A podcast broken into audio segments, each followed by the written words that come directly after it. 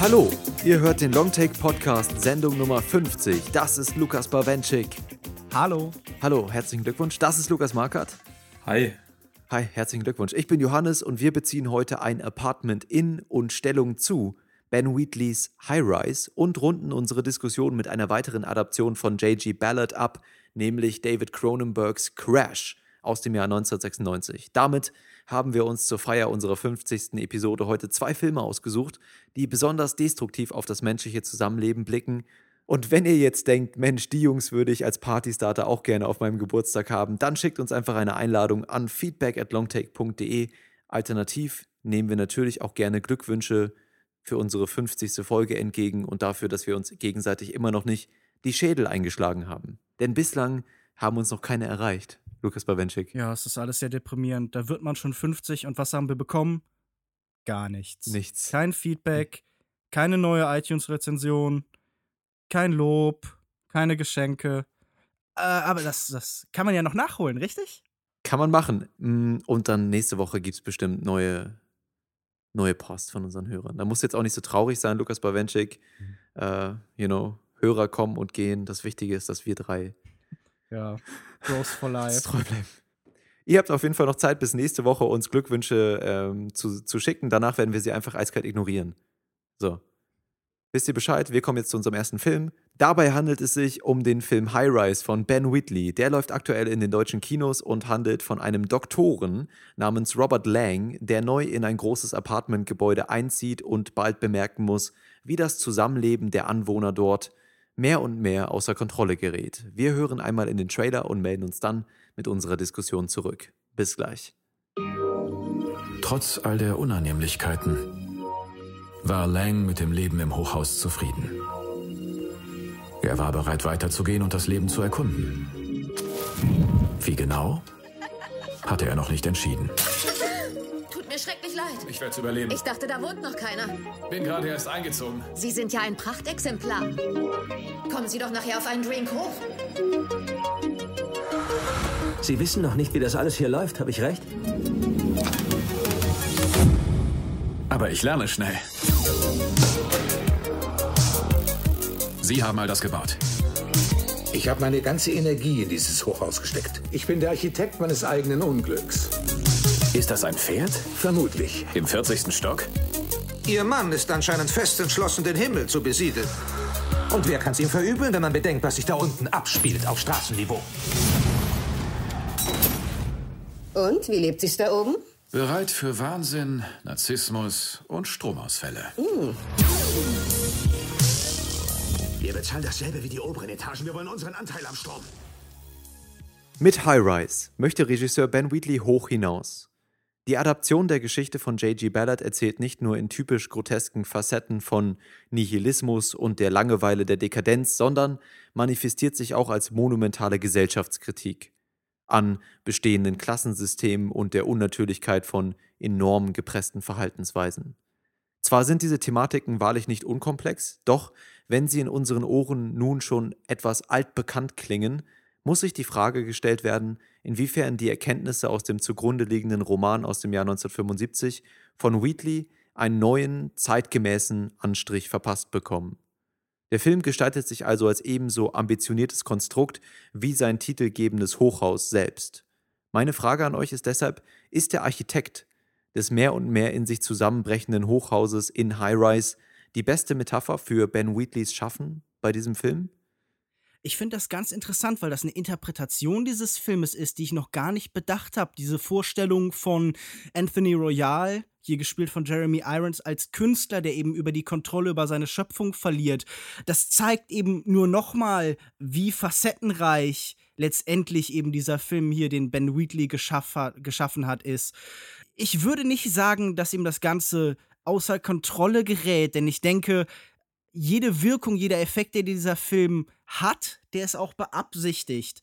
Und ich glaube, mhm. dass es sind Effekte, die vielen sauer aufstoßen werden, die auch vielen sauer aufgestoßen sind, wenn man die deutsche Kritik, die deutsche Blogosphäre sich so angucken kann. Denn äh, für mich ist es ein Film, mit dem klaren Ziel, ab einem gewissen Punkt auseinander zu driften und wie du schon beschreibst, in sich zusammenzufallen, genau wie eben diese Gesellschaftsstrukturen, dieses Gebäude, das in diesem Film eben erzählt wird. Und das finde ich interessant und das finde ich sehr, sehr faszinierend umgesetzt. Auf jeden Fall, gerade in der zweiten Hälfte wird der Film ja zu einem komplett wahnhaften Rausch, der in sich zusammenfällt, aber Ben Wheatley verliert nie die Kontrolle. Also das Ganze fühlt sich so an, als ist es immer in seinen Händen. Und ich glaube, diese ganzen negativen Kritiken kommen von der teilweise sehr falschen Erwartungshaltung gegenüber den Filmen. Also irgendwie so, damals gab sowas bei entweder Drive oder Spring Breakers, wo vor allem die Besetzung dazu geführt hat, dass ähm, hier ganz anderes Publikum angezogen wurde. Hier haben wir jetzt Tom Hiddleston und Sienna Miller, so Größen, die in diesem Indie-Film mitspielen. Man muss natürlich auch bedenken, es ist immer noch ein Film von Ben Wheatley, auch produziert von Jeremy Thomas, wahrscheinlich dem letzten Indie-Producer, der hier auch schon lange Zeit verbracht hat, den Film auf die Leinwand zu bringen. Und ich glaube, Ben Wheatley war wirklich der perfekte Regisseur für dieses Projekt. High Rise war der erste Film von ihm, der mich komplett überzeugen konnte. Bisher seine Filme waren immer so, ja, visuell ganz ansprechend, aber in der Umsetzung dann teilweise etwas unausgegoren. Aber ich mochte immer diese Vorstellung, dass es da diese sehr prägnante Stimme im englischen Independent-Kino gibt, die sich nicht um Konventionen schert und auch einfach dem Zuschauer mal gerne den Mittelfinger entgegenstreckt. Und das macht er auch hier mit High Rise wieder. Natürlich ist der Film mitunter ein bisschen anstrengend, gerade für Leute, die vielleicht die Romanvorlage nicht kennen, dann ist das Ganze ein bisschen schwer zu fassen aber trotzdem ist es auch im Vergleich zu seinen anderen Filmen immer noch ein zugängliches Werk. Also ich würde dir ein bisschen widersprechen, weil ich persönlich, mir hat der Film auch nicht so super gefallen. Ich fand ihn streckenweise etwas lang und hinten raus auch ähm, sehr, sehr inkohärent kann man darüber diskutieren, vielleicht später noch, inwieweit das beabsichtigt ist und inwieweit das auch vorteilhaft für die ganze Botschaft des Films ist. Ähm, ich würde aber zustimmen, weil oftmals der Film auch verglichen wurde mit solchen Sachen wie Snowpiercer und so. Und äh, ich sehe den Vergleich eigentlich nicht so. Für mich steht hier eher ähm, nicht die nicht die Botschaft von einem Klassenkampf irgendwie im Vordergrund, dass jemand sich von unten hochkämpft oder so, sondern einfach generell, dass sich eine Gesellschaft nicht in ein, in ein bestimmtes Muster pressen lassen möchte und irgendwann immer, immer wieder ausbricht, ja. Und das, finde ich, ist in einigen Momenten auch so vom ganzen Design des Films sehr interessant inszeniert, wenn man irgendwie an die, an diese, an diese monumentale Struktur des Gebäudes denkt, dass sich da mit den riesigen Säulen durch alle Zimmer, äh, Zimmer zieht und durch alle Etagen zieht und unverwüstlich eigentlich wirkt aber dann doch eben fest, festgestellt werden muss, dass innerhalb dieser Struktur äh, die Dynamik des Zusammenlebens total unberechenbar ist und dass sich eine Gesellschaft trotz dieses riesigen Konstrukts nicht irgendwo reinpressen lässt. Ja, das fand ich irgendwie interessant als Prämisse und so. Und das ist äh, bei Ballard-Geschichten ja häufig so. Ähm, bei mir zumindest häufig so, dass ich die, die Prämisse interessant finde, aber hinten raus mir ähm, die Kohärenz und auch so ein bisschen die Ideenvielfalt oder der, der Lösungsansatz fehlt. Und dementsprechend fand ich es dann eben ab einem bestimmten Punkt nicht mehr ja, ich, ich habe da den Wert nicht drin gesehen. Also, wenn ihr jetzt da so begeistert von seid, dann erklärt mir doch mal, was jetzt das Neue daran ist. Außer, dass es irgendwie dieses bestehende Klassensystem verteufelt und äh, Anarchie hervorrufen möchte und so. Ich finde das ja ganz interessant, dass ihr beide auf die Vorlage verweist, denn ich glaube, das ist überhaupt keine getreue Adaption, sondern äh, es ist eine sehr ek eklektische letztendlich. Also er nimmt sich eben also Ben Wheatley nimmt sich hier die Elemente, die ihm an der Vorlage gefallen. Und äh, während das im Buch alles auch deutlich klarer strukturiert ist, während im Buch ähm, ja, wir, wir so einen Kreis von zentralen Figuren haben, während wir hier letztendlich mit, mit äh, äh, Tom Hiddleston und Robert Lang also eine zentrale Hauptfigur haben, dann merke ich, äh, dass hier tatsächlich eine Anpassung vorgenommen worden. Das war ja auch deine ursprüngliche Frage.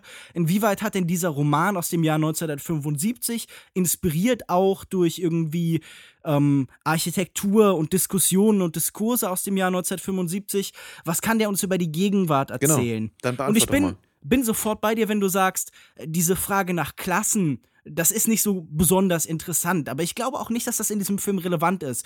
Das wird hier so angedeutet. Also natürlich wissen wir, dass jemand wie äh, der Dokumentarfilmer Richard Wilder eine niedrigere Klasse hat als zum Beispiel der äh, Architekt Anthony Royal, Royal, der auch, ich meine, der das Königliche schon im Titel hat, der ganz oben residiert in so einer Oase quasi auf dem Dach, wo dann auch äh, ein Pferd zum Beispiel auf dem Dach ist. Ähm, das ist so die Prämisse. Viel interessanter finde ich letztendlich, wie wir hier den Zusammenbruch von der Gesellschaft sehen und von bestehenden Strukturen mit dem Neuentstehen von etwas. Und dieser Film erzählt das nie explizit, sondern er deutet ganz viel an. Er erzählt davon, dass eben Robert Lang jemand ist, ähm, der nirgendwo dazugehört, der quasi der klassenlose Mensch ist. Genauso wie wir heute im Westen nur noch ganz selten von Klassen reden. Also wir führen diesen Diskurs nur noch so ganz am Rand. In Großbritannien vielleicht noch, aber wenn du zum Beispiel anguckst, wie in den USA oder hier in Europa auch darüber geredet wird, wir, wir, keiner versteht sich als Teil von einer Unterschicht und hat das Gefühl, die Unterschicht muss triumphieren. Also ich meine, das ist ja ein Problem, das zum Beispiel so eine Partei wie die SPD auch aktuell sieht, dass es sowas nicht mehr wirklich mhm. gibt oder wahrgenommen wird. Und ganz interessant ist, wie hier eben diese Apokalypse im Kleinen stattfindet und die, der neue Typ Mensch, der eben alles beherrscht, der ist, der distanziert ist, der ähm, stark analytisch ist, der vielleicht auch sowas leicht Nerdiges hat, also im Sinn von. Autistisches. Mhm. Ja, genau, was, was Autistisches. Ich finde tatsächlich hat hier äh, Tom Hiddleston in seinen Anzügen, die aber immer irgendwie ein bisschen daneben stehen, äh, sehr stark was von so einer Silicon Valley-Figur und so. Und das wird auch im Film am Rand diskutiert. Es geht immer wieder um Cyborgs zum Beispiel. Es geht, wie eben allgemein im, im, im Werk von äh, Ballard, um dieses Verschmelzen von Maschine und Mensch, um die Frage, wie Technologie letztendlich unsere Psyche verändert. Und das findet dann eben Ausdruck in diesem Gebäude. Und wie eben diese Aspekte angesprochen werden und angedeutet werden auf so eine sehr moderne oder sagen wir postmoderne, digitale Art und Weise, das finde ich eben die Errungenschaft dieses Films. Ja, da bin ich sehr bei dir. Zum einen spricht der Film natürlich sehr viele verschiedene Aspekte an. Zum anderen, wie du auch gerade gesagt hast, Ben Wheatley ist kein Regisseur, der dem Zuschauer alles auf die Nase bindet. Er ist tatsächlich der Meinung, dass ähm, man vielleicht heutzutage den Zuschauer etwas äh, unterfordert. Ich bin nicht unbedingt der Meinung, wenn man sich so die Kinozahlen anschaut und die Kritiken, aber auf jeden Fall traut er dem Zuschauer einiges zu, dass er hier selbst denkt. Deswegen wird vieles nur angedeutet und ich finde auch gerade dieser Klassenkampf und so ist so. Ich habe die Romanvorlage vor einiger Zeit gelesen, aber ich weiß, dass es dort ähm, noch viel ähm, expliziter erwähnt wird. Ich glaube auch, sie bilden dann so kleine Gesellschaften und raiden die verschiedenen Stockwerke. Und das kommt ja alles im Film gar mhm. nicht so vor. Es geht vielmehr natürlich um diesen Aspekt, wie, wie Technologie das Zusammenleben verändert. Wir haben diesen Verfall der Gesellschaft, gerade auch im abgeriegelten Raum, was natürlich sehr interessant ist. Aber auf der anderen Seite natürlich diese Abhängigkeit von dieser Bequemlichkeit, also dieser, dieser Komfort in so einem High-Rise natürlich auch ausstrahlt, weil man man muss dieses Gebäude nicht mehr verlassen, man hat alles. Es gab ja auch lange, lange Zeit vor der Romanverfilmung schon ähm, Ideen darüber, ob es denn Sinn macht, so ein Haus zu bauen, ob man wirklich alles in ein Gebäude reinbaut und dann ähm, die Leute gar nicht mehr nach draußen müssen, ob, wo da die Vorteile und Nachteile liegen. Und das ist natürlich auch so eine Idee, die mit der Zeit einhergeht. Also 1975, wo der Roman veröffentlicht wurde, gab es ja viele Filme, die sich mit diesem Thema beschäftigt haben, auch gerade mit der Technologie. Wenn man jetzt zum Beispiel bedenkt, auch zum Beispiel 2001 ist ja auch ein Beispiel dafür, wie eben mit Hell welche Skepsis ausgedrückt wurde an der fortschreitenden Technologie. Aber ich glaube auch im Vergleich zu heute ist es noch was, was ähm, sehr aktuell wirkt. Aber ich sehe nicht so wirklich, wo hier die Vor- und Nachteile diskutiert werden. Also für mich ist es eigentlich nur ein großer Nachteil. Der Film sagt, wenn die Leute so aufeinander hocken und da so reingepresst werden, dann kommt es irgendwann zum Lagerkollaps und alle rasten aus und Anarchie äh, wird die Gesellschaft beherrschen. Also ich sehe da nicht wirklich eine nuancierte Betrachtung von diesem System, in, das die Gesell in dem die Gesellschaft sich hier befindet, sondern eigentlich nur ähm, ja, zu einem Hassbrief irgendwie an, die, an mhm. dieses Leben. Also ich, also das ist so mein Problem an euren, an eurer Argumentation. Erstens äh, wie komme ich zu diesem Punkt, Lukas Bawenschik, wenn du sagst, hier fällt eine Gesellschaft, Gesellschaft auseinander und dann entsteht etwas Neues? Dann habe ich erstmal ein Problem damit, wie das hergeleitet wird, dass diese Gesellschaft auseinanderfällt, weil das fand ich ja, einfach die Entwicklung dieser Gesellschaft fand ich sehr, sehr sprunghaft und inkohärent und die Charaktere, die dafür benutzt wurden, wurden immer wieder beiseite geschoben und das, also für mich hat es da nicht so, hat sich nicht irgendwie sinnvoll zusammengefügt, die ganzen Charaktere und mhm. Entwicklungen und dann letztendlich die Frage, was entsteht da überhaupt Neues? Also was ist die Erkenntnis also jetzt? Was ich, ich gebe dir absolut recht, dieser Prozess, der da irgendwie stattfindet, an dem hat Ben Wheatley überhaupt kein Interesse. Das liegt aber auch, glaube ich, zum einen an der Vorlage. Es gibt ja sogar diese Zeile, in der er äh, eben schreibt, uh, Lang had been surprised that there had been no obvious beginning. Mhm. Also dieser Prozess soll auch gar nicht explizit geschildert werden um es, es gibt eine Zeile, die weiß ich nicht, ob die auch aus dem Buch stammt, die im Film dann gesagt wird, ähm, in einem dieser Voice-Over am Anfang, die so ein bisschen einführen in das Ganze, wo es darum geht, okay, wir, wir leben in einer Zukunft, die schon passiert ist. Und äh, diese Tatsache, dass da nie eine Gesellschaft war, ist, glaube ich, ein relativ wichtiges Element. Also es gab immer nur so Menschen, die aneinander vorbeigelebt haben und mhm. äh, die, die über, die, die, die Verbindungen, die entstehen, das sind Zufälle und äh, stellenweise gefährliche, also die sind Abstürze zum Beispiel. Der, die erste, das erste Zusammentreffen zwischen zwei Menschen, dem wir beiwohnen, ist, wenn eben die, äh, ja, wie, wie soll man das nennen, die Bewohnerin über äh, Dr. Robert Lang, nämlich eben äh, Helen Wilder eine Flasche runterwirft und die bei ihm aufprallt. Und all diese Sachen, die hier stattfinden, sind eigentlich kleine Nebensächlichkeiten. Äh, der Architekt spricht die ganze Zeit von irgendwie Kinderkrankheiten und das äh, wird auch im Roman so benannt. Mhm. Und wenn ihr euch erinnert, der, der Film endet ja, das ist vielfach sehr negativ ausgelegt worden, mit einem Zitat von Margaret Thatcher, in dem sie über Kapitalismus mhm. redet und über die Großartigkeit und wie ja, halt eben. Da wollte ich auch noch zukommen, ja. Und ich meine, das ist, ähm, aber ich finde auch ein interessantes, äh, ein interessanter Ansatz wäre ein anderes Zitat von Margaret Thatcher auf diesen Film anzuwenden. Denn Margaret Thatcher hat ja gesagt, there's no such thing as society. Es gibt sowas wie eine Gesellschaft nicht. Und das ist, glaube ich, auch eine hm. These, die in diesem Film so indirekt angedeutet wird. Aber ähm, der Film sagt nicht, es gibt keine Gesellschaft, sondern es gibt unter diesen Umständen, in diesem Konstrukt, nennen wir es Kapitalismus, nennen wir es moderne Technologie, keine Gesellschaft mehr. Ja, und die Alternative, die er anbietet, ist dann eine, in der nur Psychopathen überleben oder was ist genau? Nein, nein, also keiner sagt hier, dass dieser Film in irgendeiner Weise auf einem guten Punkt endet, dass das Ende dieses Systems, äh, diese in der Form ja. ein, was Gutes ist. Denn äh, ich, ich glaube, am Ende sehen wir einfach nur eine neue Art von ja, von, von Beherrschung, Anarchie. von. Es ist, ja, es ist nicht, es ist ähm, nicht so unbedingt eine Anarchie, sondern wir sehen hier vielleicht sowas, das Ende des Staates, eine endgültige, Ent, äh, endgültige Entfesselung von sowohl Technologie als auch Kapitalismus mit eben der neuen Herrschaft dieses.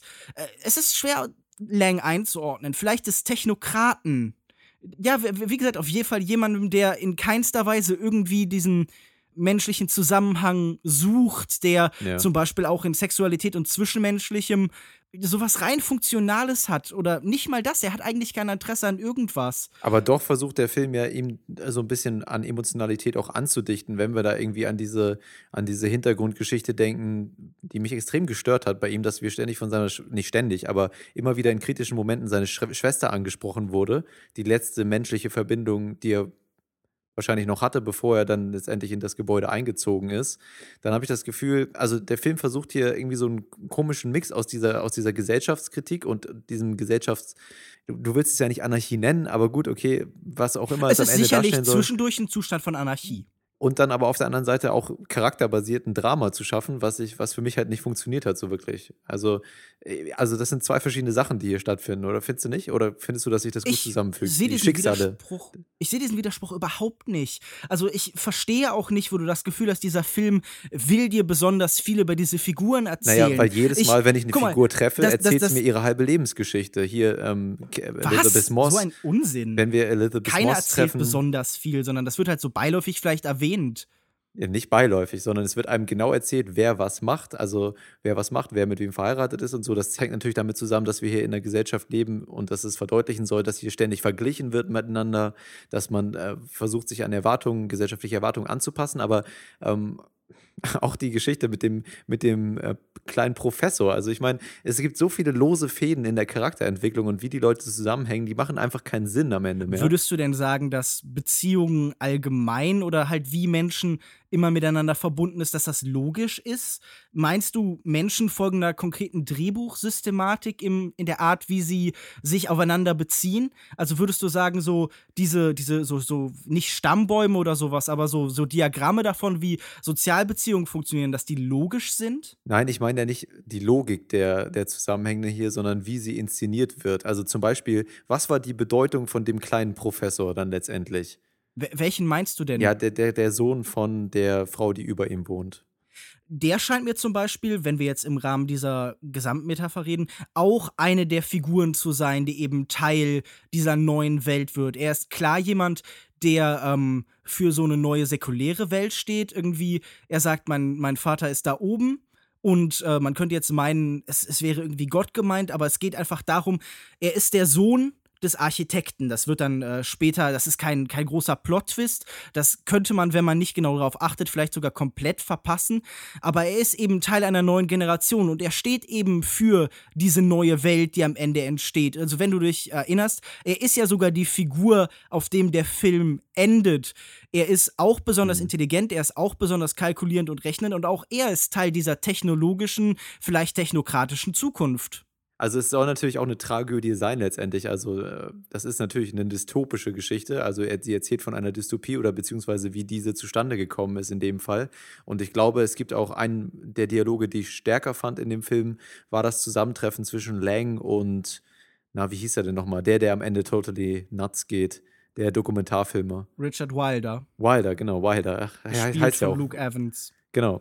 Fand ich, den fand ich, war ein charismatischer Auftritt übrigens. Fand ich, fand ich schon äh, gut verkörpert. War natürlich eine sehr äh, überspitzte Rolle, aber na gut. Mhm.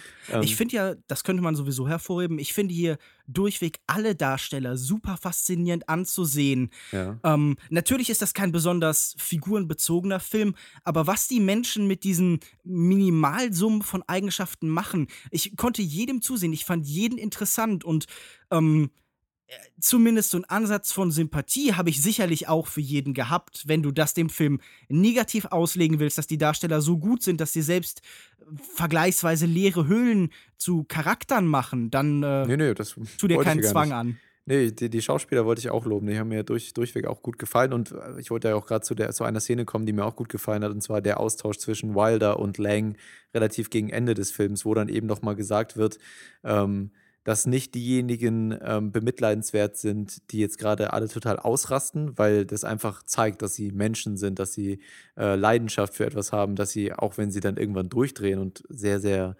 verwerfliche Sachen begehen, das trotzdem mit noch einer gewissen Menschlichkeit und Leidenschaft und, und mit Herz machen, ja, oder mit irgendeinem Ziel, in einem guten Kern. Und ähm, dass eben solche Menschen, wie du schon beschrieben hast, diese autistischen, technokratischen, äh, kalten Leute, dass die eigentlich das Übel sind, die die anderen berechnend einsetzen, um eine gewisse, um die anderen Menschen, die um sie herum sind, für ihren Vorteil zu nutzen. Ja, also das sehe ich schon so in dem Film und ich muss dann vielleicht einfach konstatieren, dass mir diese, dass mir diese Auswegslosigkeit in der, in der Botschaft des Films nicht gefällt. Und Na gut, aber äh, diese Ausweglosigkeit, die du beschreibst, ich, ich würde sagen, die ist vielleicht gar nicht so allumfassend, wie du denkst.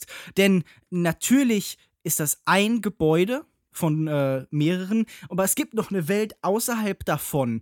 Wir sehen nachher auch dann verstärkt davon. Es geht darum, dass diese Menschen von dieser Art zu leben eben abhängig werden. Also da, der große Unterschied vielleicht zwischen äh, Snowpiercer und diesem hier, äh, diesem Film hier, abgesehen von der Tatsache, dass es eben nicht unbedingt um Klassenkampf geht und dass während äh, Snowpiercer eine Richtung kennt, nach vorne im Zug, dieser Film in alle Richtungen gleichzeitig kämpft und prügelt und fickt, dass das tatsächlich äh, dieses System eben diese Leute nicht gefangen hält, sondern sie entscheiden sich letztendlich dafür drin, mhm. da drin zu leben. Und das ist für mich das ganz Interessante an dieser Utopie.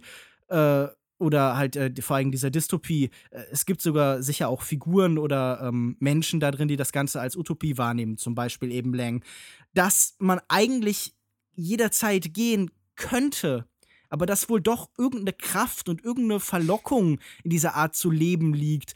Wollen wir jetzt, jetzt Hotel dieses, California zitieren? ja, so ähnlich, klar.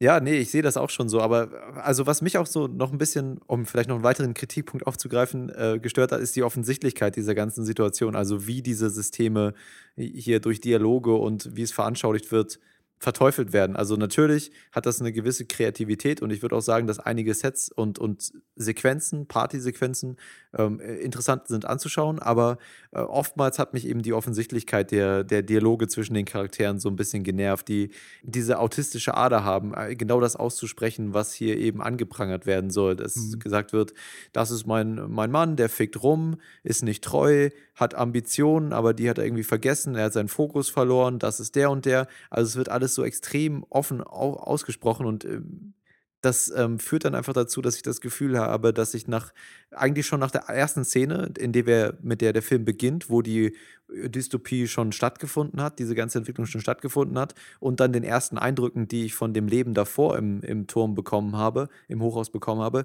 dass ich mir dann eigentlich schon zusammenreiben kann. Okay, er sagt, Gesellschaft ist scheiße, es lebe die Anarchie oder beziehungsweise unser gesellschaftliches System anprangern möchte und dafür warnen möchte, äh, dafür warnen möchte, zu was es verkommen kann.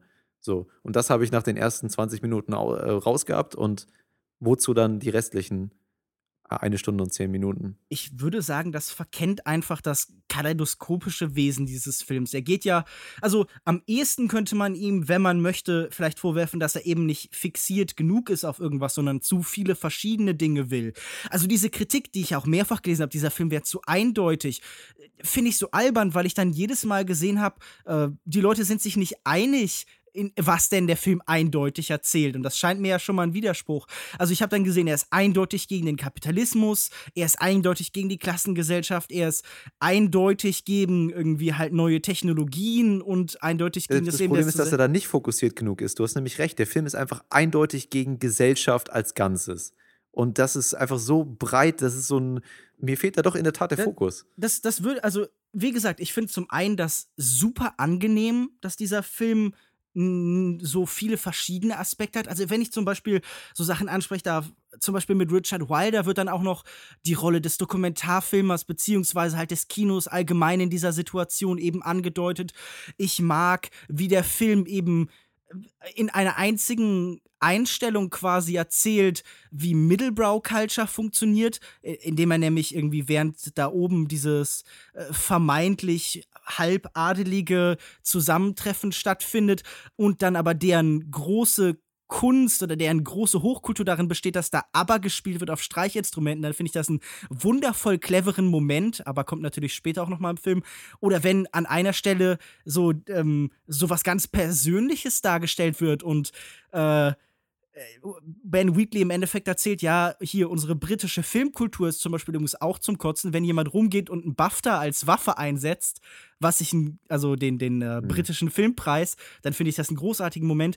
Ich würde aber letztendlich sagen, der Film sieht einfach viele parallele Entwicklungen und erzählt von ihnen und sieht einen Zusammenhang zwischen ihnen. Also ich glaube, all diese theoretisch nicht zusammengehörigen Elemente werden von diesem Film auf sehr clevere Art und Weise verbunden. Sie laufen immer wieder in zentralen Figuren wie eben Lang zusammen, der an allen so ein bisschen Teil hat. Oder ähm, ja, oder auch zum Beispiel an Anthony Royal. Also natürlich hat Anthony Royal irgendwie ein, ein Bild für diese Menschen. Also er, er sagt ja, dass er sie sowohl technologisch als auch eben ähm, ich weiß nicht, wie das genaue Zitat ist, aber Lang sieht ja seine Blaupausen des Gebäudes und sagt, naja, das sieht aus wie ein psychisches. Aus, genau, wie ein Psychogramm oder sowas. Auf jeden Fall zeigt dieser Film eben auch ganz deutlich, wie Technologie eben Mentalitäten und gesellschaftliche politische Zusammenhänge heute lenkt, wie sich diese mhm. Sachen von der reinen Ebene des Politischen gelöst haben und wie halt eben alles zusammenfällt. Und diese ja, Hybridisierung. Wo, Moment, Moment, Moment, wo? Wo siehst du das? Also außer dass es ein Hochhaus ist und dass äh, vielleicht einmal irgend so ein Schalter dampft oder so, wo er dann dagegen haut. Also und vielleicht mal ein Fahrstuhl irgendwie an, anhält oder so. Das sind doch die einzigen paar Sachen, wo das mal vorkommt, oder nicht? Also ich sehe jetzt nicht das als anhaltendes Motiv im Film. Also das finde ich wirklich absurd, denn wirklich jedes einzelne Bild erzählt wahrscheinlich von genau dieser Frage. Von also, Technik. Man, dieses Haus ist eine Technologie, die Art, wie es beschaffen ist. Nein, es ist eine aufgebaut. Struktur. Es ist nicht Technologie, es ist einfach eine Betonstruktur, in, der, Ja, in die aber mal, Gesellschaft Archi- reingepresst werden soll. Architektur ist doch wohl auch etwas, das Innovation unterliegt. Und gerade die Bindung dieses Gebäudes an eben bestimmte technologische Weiterentwicklungen. Tut mir leid, aber wenn du wirklich nur auf so einer komplett oberflächlichen Bildebene bleibst. Ja, weil das das doch ist, was der Film mir anbieten muss. Der muss mir ja bildlich irgendwie vermitteln, wie diese Ja, aber Themen. er tut das doch permanent in jedem Bild. Ich verstehe nicht, wie du nicht zum ich Beispiel. verstehe nicht, wie du überhaupt. Also, ich, ich finde das gerade wirklich sehr frustrierend, weil du wirklich dir die Bilder scheinbar anguckst und dann einfach so bist du, ja, das ist halt ein Aufzug. Und wenn da jemand zum Beispiel die äh, Balkonstruktur so aufgebaut ist, dass man immer nach unten guckt, dann ist das sicher Zufall. Und wenn halt wir irgendwie diese Aufzüge nicht mehr funktionieren und die Menschen dann aber in die Seitenstränge des Ganzen eben ausweichen müssen und halt innerhalb dieses Systems neue Wege gehen, fast so Darknet-hafte Züge das Ganze annimmt, dann ist das sicher auch alles Zufall und hat nichts mit Technologie zu tun. Nee, nicht mit Technologie, mit den gesellschaftlichen Funktionsweisen, ja. Ich würde einfach sagen, was ich gerade irritierend finde an deiner Position ist, der Film spielt halt im Jahr 1975. Natürlich arbeitet er eben mit den Erkenntnissen und Feststellungen des Jahres 1975, in dem halt eben diese zentral gesteuerten Systeme, in denen halt zum Beispiel die Fahrstühle, die parallel existieren, in denen eben die Stromverbindungen und sowas noch halt der Stand der Technik sind. Ähm, ich, ich glaube nämlich, dass man halt auch moderne Technologie durch so veraltete Systeme eben ausdrücken kann, dass die als Metapher dafür dienen. Also wenn wir nachher über Cronenberg reden, Cronenberg hat zum Beispiel auch mit äh, in einem Film wie Videodrome Videotechnologie benutzt, um eben Sachen zu beschreiben, die letztendlich ähnlich funktionieren wie das Internet oder soziale Medien oder so oder Anonymität in, in, in Chaträumen und, und äh, in Foren und sowas. Und genauso nimmt dieser Film eben das Jahr 1975 und macht mit ihm zwei Sachen. Es ist einmal gleichzeitig die Zeit selbst, aber es ist doch auch die heutige Zeit. Und damit wird eben die Vergangenheit in die Gegenwart geholt. Es ist so ein Zusammenhang zwischen beidem deshalb habe ich ja am Anfang dieses Zitat erwähnt, okay, es ist eine Zukunft, die wir schon erlebt haben. Denn er sieht Parallelen zu den Entwicklungen, die, die in dieser Zeit stattgefunden haben. Zum Beispiel, was er beschreibt am Ende mit diesem letzten Zitat, den Entwicklungen unter Thatcher, den ähm, Privatisierungsmaßnahmen, den Maßnahmen eben hin auf zentral gesteuerte Elemente, die eben sich so, ja, das Ende dieser Gesellschaft bedeuten. Und er erzählt eben davon, wie unsere Prämissen letztendlich zu selbsterfüllenden Prophezeiungen führen. Also, wenn man glaubt, dass keine Gesellschaft existiert, dann gibt es eben auch keine Gesellschaft. Und das exerziert er dann hier doch auch durch, oder? Mir scheint einfach, was, was mich irritiert, du scheinst einfach zu sagen, ja, es ist halt alte Technologie, deshalb geht es nicht um Technologie. Es geht mir nicht um die Technologie an sich, okay. Ich habe vielleicht gerade ein bisschen despektierlich über die technologische äh, Funktion von Aufzügen geredet. Sorry an alle Aufzugbauer und Aufzüge dort draußen. ähm, ihr seid echt schon eine krasse, krasse Innovation und so. Und Mit euch geht's aufwärts. Also natürlich, diese Elemente sind da drin. Ich sehe das bloß nicht als anhaltendes Motiv im Film. Also wenn du mir irgendwas von Gebäudestrukturen oder so erzählst, dann denke ich halt in erster Linie daran, dass es eine Symbolik für, die, für das Gesellschaftssystem ist, wenn die höheren Leute auf die niedrigen runterblicken, wie du gerade beschrieben hast. Das sehe ich nicht irgendwie als technologischen Aspekt an. Und die einzigen technologischen Aspekte, die für mich, die bei mir im Kopf geblieben sind, ist der Aufzug und dieser eine komische Safe-Schalter, wo er mal gegenhaut, wo er awkward versucht, das zu reparieren und das nicht hinkriegt. Ähm, und mehr ist mir dann nicht wirklich im Kopf geblieben. Und ich habe das Gefühl eben, ähm, dass der Film viele dieser Aspekte nur so oberflächlich an irgendwie reinwirft so und dass man irgendwie mit reinbringt, aber dann wieder den Blick woanders hinwendet. Und das selbe ist mit den Charakteren, mit einer Elizabeth Moss, die dann aus dem Bild irgendwie verschwindet, die äh, am Ende nochmal eine komische Rolle spielt in Langs Entwicklung, aber für mich macht das alles keinen großen Sinn. Also ich habe das Gefühl, der Film nimmt sich verschiedene Elemente und wirft die zusammen und hofft irgendwie, dass es gut geht, aber letztendlich, wie im Film selbst, scheitert es halt. Das war mein Eindruck, aber ist, wenn ihr da eine andere Perspektive drauf habt, dann ist es natürlich vollkommen okay für mich. Ja, gerade der Punkt mit äh, Technologie ist doch ein Aspekt, der sich durch den ganzen Film zieht und auch nicht nur durch den Film, sondern durch äh, wirklich äh, viele Vorlagen eben von Ballard. Wir haben es jetzt dann auch in Crash nachher wieder, wo das Ganze fast schon so ein bisschen ad absurdum geführt wird, nämlich mit dieser Angst vor Autos und, und ich sehe da auch nicht so, ja, wie du das irgendwie so ausblendest. Aber ich würde einfach ein bisschen weitergehen und zwar zum einen die ähm, Schauspieler, was du gerade gesagt hast. Ich finde, der Film funktioniert auch nicht so über seine Figuren. Natürlich wird da viel reingeworfen, aber es ist dann auch wieder ein Film, der mehr über seine Idee funktioniert. Trotzdem, Schauspieler fand ich allesamt großartig. Ich fand Tom Hiddleston ist irgendwie perfekt für diese Rolle, weil er gleichzeitig dieses perfekte Äußere hat, was dann langsam anfängt zu bröckeln. Äh, Luke Evans habe ich bisher irgendwie nur in so B-Filmen wahrgenommen und auch nicht besonders berauschend. Hat mir hier auch sehr gut gefallen. Und ähm, natürlich sehr lobend muss man erwähnen, das ganze Optische des Films. Also der ist wirklich handwerklich allererste Sahne. Ich finde, dieser 70er-Look wurde wunderbar eingefangen, sei es von der Farbgestaltung, dieser leicht entsättigte Look, von den Kostümen, auch ansonsten, also dies, der, der hat ein paar so Szenen der Film, die einfach in Erinnerung bleiben. Zum Beispiel dieser verspiegelte Aufzug oder wenn dann der Junge durch dieses Kaleidoskop blickt. Optisch, so visuell mit eins der Highlights bisher in meinem Filmjahr. Ja, also mir ging das auch so. Einige ähm, stilistische Elemente, also visuelle Elemente haben mir gut gefallen. Das mit dem Kaleidoskop, okay. Ähm, dass der Junge, der dann quasi später äh, das Ganze schon so vorher kommen sieht oder so, äh, okay, meinetwegen. Ähm, und ich fand halt, ich fand die ganzen Sets und so auch interessant. Ich glaube, ich habe ein paar Mal gelesen, dass der Film irgendwie so ein bisschen zu, ähm, ja, zu aufgeräumt, zu konzipiert irgendwie aussieht, zu clean, ja.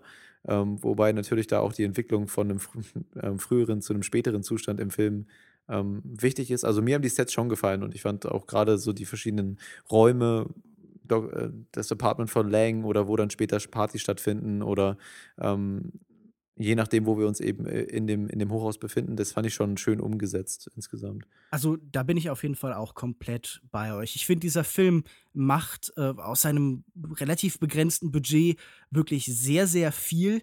Und natürlich ist die Konstruiertheit dieser Set 100% Absicht und logisch. Sie ergibt sich ja geradezu aus diesem bewusst sehr konstruierten und jedem seine Position zuwachsenden System dieses äh, Hochhauses eben. Also hier passt das ja quasi perfekt zusammen. Ich muss aber auch sagen, ich mag ähm, auch darüber hinaus, wie er eben diese Bilder dann immer wieder, ja, ganz gezielt so nebeneinander stellt. Also wie ähm, er hin und her springt zwischen verschiedenen Stufen der Entwicklung, zwischen den verschiedenen Ebenen, wie er so sehr elliptisch quasi Szenen aneinander reiht und miteinander verschmelzen lässt. Also ich mag die Montage dieses Films total, die, ähm, ja, wie soll man das beschreiben? Die am ehesten vielleicht sowas wirklich wie von so einem Supercut hat in vielen Stellen. Also es ist immer so ganz viel parallel, es passiert ganz viel gleichzeitig. Das ist wahrscheinlich auch die gleichzeitig dieses Digitalen, dieser modernen Welt, die wir abbilden, die der Technologie, die uns dafür, die erlaubt, in jedem Moment alles auf einmal zu erfassen. Das finde ich drückt sich hier eben sehr sehr gut in dieser äh, ja in dieser permanenten Parallelmontage, die die zweite Hälfte dieses Films eben darstellt, aus. Also wir haben ja dann stellenweise wirklich nur noch vereinzelt Szenen, die für für sich stehen und diese ähm, ja, weiß nicht, diese apokalyptische, aber auch sehr melancholische Stimmung wird dann eben sehr stark unterstützt von dem wirklich tollen Soundtrack von Clint Mansell. Ähm, natürlich ist da diese, äh, dieses tolle Cover von äh, SOS von ABBA zu nennen, das mir wirklich großartig gefallen hat, dass da so eine ganz eigene Energie entwickelt. Aber ich mag auch eben den Soundtrack dieses Films sehr, der ähm, zum einen halt immer wieder so Barockmusikmotive hat, aber auch eben sehr modern und das alles so zusammenwirft, wie eben auch dieser Wolkenkratzer ganz viele so Ideen und Strukturen und Systeme gleichzeitig in sich aufnimmt. Mhm. Ich glaube, daran ist so, das ist der Punkt, an dem sich bei uns so ein bisschen die Geister scheiden, eben, dass ihr, ihr beide in diesem Zusammenwerfen dieser Aspekte und auch wieder in dem, aus dem Zusammenfall, äh, Auseinanderfallen dieser Aspekte mehr Sinn und, und Botschaft und irgendwie irgendeinen Wert ziehen könnt, den ich da persönlich für mich jetzt nicht so sehe, weil mhm. ähm, mir. Also ich muss auch sagen, sorry, wenn ich dich da unterbreche, aber selbst wenn ich das Gefühl hätte, dieser Film sagt nichts, wäre er für mich immer noch eine faszinierende Erfahrung. Mhm. Ja, ich glaube einfach, bei mir liegt es daran, dass das, der Film für mich zu sehr Konstrukt ist. Also der Vergleich liegt jetzt nah, weil das Ganze natürlich auch ein riesiges Konstrukt ist, buchstäblich, was da aufgebaut wird. Aber für mich ist das zu sehr Kritik am System und zu wenig Menschlichkeit, also zu viel Offensichtlichkeit und Kon Konzipiertheit, die dann auch ganz konzipiert auseinanderfällt und so. Und das ist irgendwie, sicherlich ist es ein bisschen irgendwie interessant, aber mir hat da so die persönliche Bindung zu diesen ganzen Ereignissen gefehlt und ähm, mhm. Das bringt mich gleich auch ganz gut zu Crash. Ich, ich würde sagen, wenn man eine Möglichkeit finden müsste, diese Figurenkonstellation zu beschreiben, dann hat das Ganze was von so einem wissenschaftlichen, vielleicht psychologisch-wissenschaftlichen Versuchsaufbau. Und das ist, glaube ich, halt diese äh, Beschaffenheit, die ich da sehe, nämlich das ist ja zu erwarten, dass da was passiert und es hat was von einer mathematischen Gleichung. Was passiert, wenn ich das und das zusammentue? Ah, es kommt das raus. Oder von einem chemischen Experiment. Für mich hat das wirklich diese Perspektive auf die Menschen immer sowas, ja, wie als würde Ben Wheatley sich da auch als Forscher hinstellen und dann, ähm, dann missglückt sein Experiment so ein, so ein bisschen oder die, also inne sich von, also das ist natürlich von Ben Wheatley beabsichtigt, aber hm. ähm, als, als wäre hier ein Forscher am Werk, wie eben Anthony Royal und dessen Experiment scheitert. Ja, aber auf der anderen Seite sehe ich dann auch, wenn du das jetzt schon so ansprichst, will ich dir noch ein letztes Mal widersprechen, Lukas Bawenschik. Das, das lasse ich, okay. mir, lass ich mir nicht entgehen, weil ich sehe jetzt auch den Unterschied zwischen diesen Personen jetzt nicht so sehr. Also natürlich den Unterschied zwischen Lang und allen anderen sehe ich schon, aber jetzt so zwischen den Leuten, die er so kennenlernt, die sind doch alle irgendwie, äh, die leiden doch alle unter demselben falschen Weltbild, oder nicht? Haben die nicht alle die äh, gleiche Erwartungen, ähnliche Erwartungen? Ich, ich weiß es nicht. Ich glaube, die leiden unter, also ich meine, wenn du zum Beispiel vergleichst, da sind natürlich auch wieder die Ansätze dieses Schichtsystems. Jemand wie Richard Wilder bekommt im Endeffekt, also der ist im Buch jemand, der aufsteigen will um jeden Preis. Also dessen ganze Geschichte ist quasi so ein Erklimmen der Leiter. Und hier im Film sehe ich das überhaupt nicht. Hier wird er, ist er jemand, der quasi so ein Wilder fast wird. Und im Kontrast dazu stehen für mich dann eben zum Beispiel die Figuren wie eben, ja, jemand, wer ist denn klassisch der Oberschicht hier zuzuordnen? Jemand wie der Fernsehmoderator Cosgrove, der halt bewahren will und der aber auch das Ziel, also der tatsächlich das Ziel hat von einer neuen Ordnung. Er erzählt ja davon, als sie sich oben zu ihrer kleinen äh, Freischärler-Gruppe zusammenschließen, vielleicht so eine Art, so eine Art Bürgerwehr aus, aus Zahnärzten und Fernsehmoderatoren, ähm, der, dass er sagt, okay, jetzt müssen wir die loswerden und dann, ähm, dann, dann bauen wir uns hier halt unsere eigene Welt auf, in denen es nur noch uns gibt. Und das ist ja auch interessant, weil wir das ja auch stellenweise so indirekt haben, Leute, die halt, das ist doch das Bild dieser klassischen geschlossenen Community. Und er will diese Community eben noch verkleinern. Also ich finde, wenn man guckt, haben diese Menschen ja auch schon alle Ideen und Ziele und eine Vision. Nur ist die eben letztendlich in diesem Rahmen vollkommen irrelevant, weil keiner von ihnen ihr Ziel erreicht.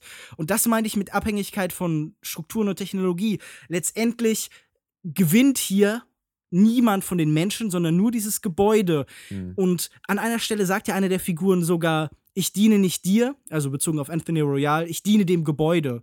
Und da ist, glaube ich, dann auch eine der Erkenntnissen dieses Films drin, dass äh, dieses System, diese Struktur, wie wir auch immer es deuten wollen, ob es der Kapitalismus ist, ob es halt die moderne Technologie ist, dass die sich lösen kann von Menschen. Und diesem mhm. Prozess mhm. wohnen wir eben bei. Ja, ja, ich würde dir zustimmen. Bloß es gibt auch in dem Film das eine Zitat von, von äh, Mr. Royal, in dem er sagt: äh, Weißt du, was mein Fehler war? Mein Fehler war, zu viele unterschiedliche Komponenten hier einzufügen. Und äh, da habe ich schon auch ein bisschen gestutzt, weil gerade wie du ansprichst, natürlich haben die Charaktere irgendwann auch mal verschiedene Ideen, häufig aber auch notgedrungen, weil natürlich die oben dann darüber nachdenken müssen, wie äh, können wir jetzt unsere, unsere Dekadenz und unseren Status hier erhalten, während äh, überall alles kaputt gehauen wird von den anderen. Und ich fand auch vorher, war jetzt der Unterschied zwischen dieser obersten Riege an Leuten, der obersten Klasse und der Mittelklasse, gab es nicht. Also die haben alle gefeiert mit unterschiedlich teuren äh, Sektsorten oder Champagnersorten, ja. aber ähm, der, ein riesiger Unterschied war da nicht. Die waren alle Sklaven des Systems und dementsprechend habe ich diese Unterschiedlichkeit der Figuren einfach auch nicht so gesehen. Aber das ist ja auch offensichtlich, denn dieses Gebäude ist ja quasi so eine geschlossene Gemeinde der Oberschicht. Also diese Apartments sind sehr, sehr teuer. Also das wird im Buch vielleicht expliziter beschrieben als im Film letztendlich. Ähm, alle diese Menschen sind in irgendeiner Form wohlhabend. Also Richard Wilder arbeitet fürs Fernsehen in einer guten Position. Der ist natürlich nicht arm. Lang ist Doktor. Ganz oben haben wir Architekten und äh, was ein, ein mhm. Zitat, das ich sehr mag, von wegen, ich bin äh, Zahnarzt, kein Homosexueller. Also ich fand, fand einfach die Art, wie das delivered wurde von dem Schauspieler, ich weiß jetzt nicht mehr, wer es genau war, ja. sehr, sehr unterhaltsam. Aber alle diese Menschen sind auf irgendeine Form reich. Natürlich ist das vielleicht auf der einen Ebene ist das der Westen, in dem wir uns alle befinden, äh, London vielleicht sogar. Ballard ähm, ist aufgewachsen in Shanghai im, in den Weinen des Zweiten Weltkriegs und für ihn war der Westen in seiner Beschaffenheit schon immer dann ein System, dem er nicht getraut hat, das für ihn auch was Dekadentes hat. Und natürlich sind diese Menschen nicht vollkommen unterschiedlich, denn was wir uns immer äh, bewusst machen müssen im Rahmen dieses Systems vielleicht, äh, außerhalb des Ganzen leben auch noch Menschen und vielen von ihnen geht es nochmal deutlich schlechter als selbst den Ärmsten dieses Hauses. Mhm. Und daher siehst du wahrscheinlich die Gemeinsamkeit zwischen diesen Menschen. Ja, genau. Und deswegen hat es für mich aber auch, war, das war ein Grund, warum ich es dann eben nicht so interessant fand, die Dynamik zwischen den Leuten, weil sie e-, eben alle irgendwie auch schon gleich waren. Aber wir lassen unsere unterschiedlichen Perspektiven auf den Film jetzt mal kulminieren in unseren Faziten. Fazits? Mehrzahl. Die typische Problem der Mehrzahl. Fazit. In unserem Fazit. Ich würde vorschlagen, Lukas Markert, willst du mit deinem Fazit beginnen, oder? Alles klar, ja. Also ich kann High Rise eigentlich nur empfehlen. Es war ein Film, der mir sehr gut gefallen hat visuell natürlich sehr beeindruckend. Ich fand, es ist kein Film, der dem Zuschauer, ja, er schmeißt dem Zuschauer explizit nur kleine Brocken hin und tut ihm nicht alles äh, schon vorkauen. Es ist, mir hat gefallen, wie der Film sich langsam steigert bis zum Ende hin, wo du dann eben diesen kompletten wahnhaften Rausch hast, der auch völlig gewollt so inkohärent ist. Und gleichzeitig hat man dieses sehr präzise Porträt dieser Gesellschaft, wie sie sich entwickelt und vor allem, wie sie eben zerfällt gespitzt zwischendurch mit diesem subtilen schwarzen Humor. Also da gibt es so eine Szene, wo Stacey Martin dann im Supermarkt auf einmal anfängt, Französisch zu reden. Das, das sind so kleine Momente, die wahrscheinlich in diesem ganzen Carvus noch meine äh, Höhepunkte des Films waren. Insgesamt kein Film für jedermann wahrscheinlich und man sollte auf jeden Fall auch keinen zweiten Snowpiercer erwarten. Ja, ich fand ihn super. Ich würde vier mhm. von fünf Sternen geben mit Luft nach oben. Also ich denke, das ist so ein Film, der vielleicht auch einfach ein paar Jahre braucht, bis sich die Leute so ein bisschen auf den eingefunden haben. Meinst du, in ein paar Jahren werde ich den Film begeistert nochmal reviewen? Ich weiß nicht. Wenn du dann in deinem großen Gebäude lebst und um dich herum gerade alle gegeneinander kämpfen, guckst du ihn an und bist so. Ah, ah er hatte recht, er hatte recht. Na gut.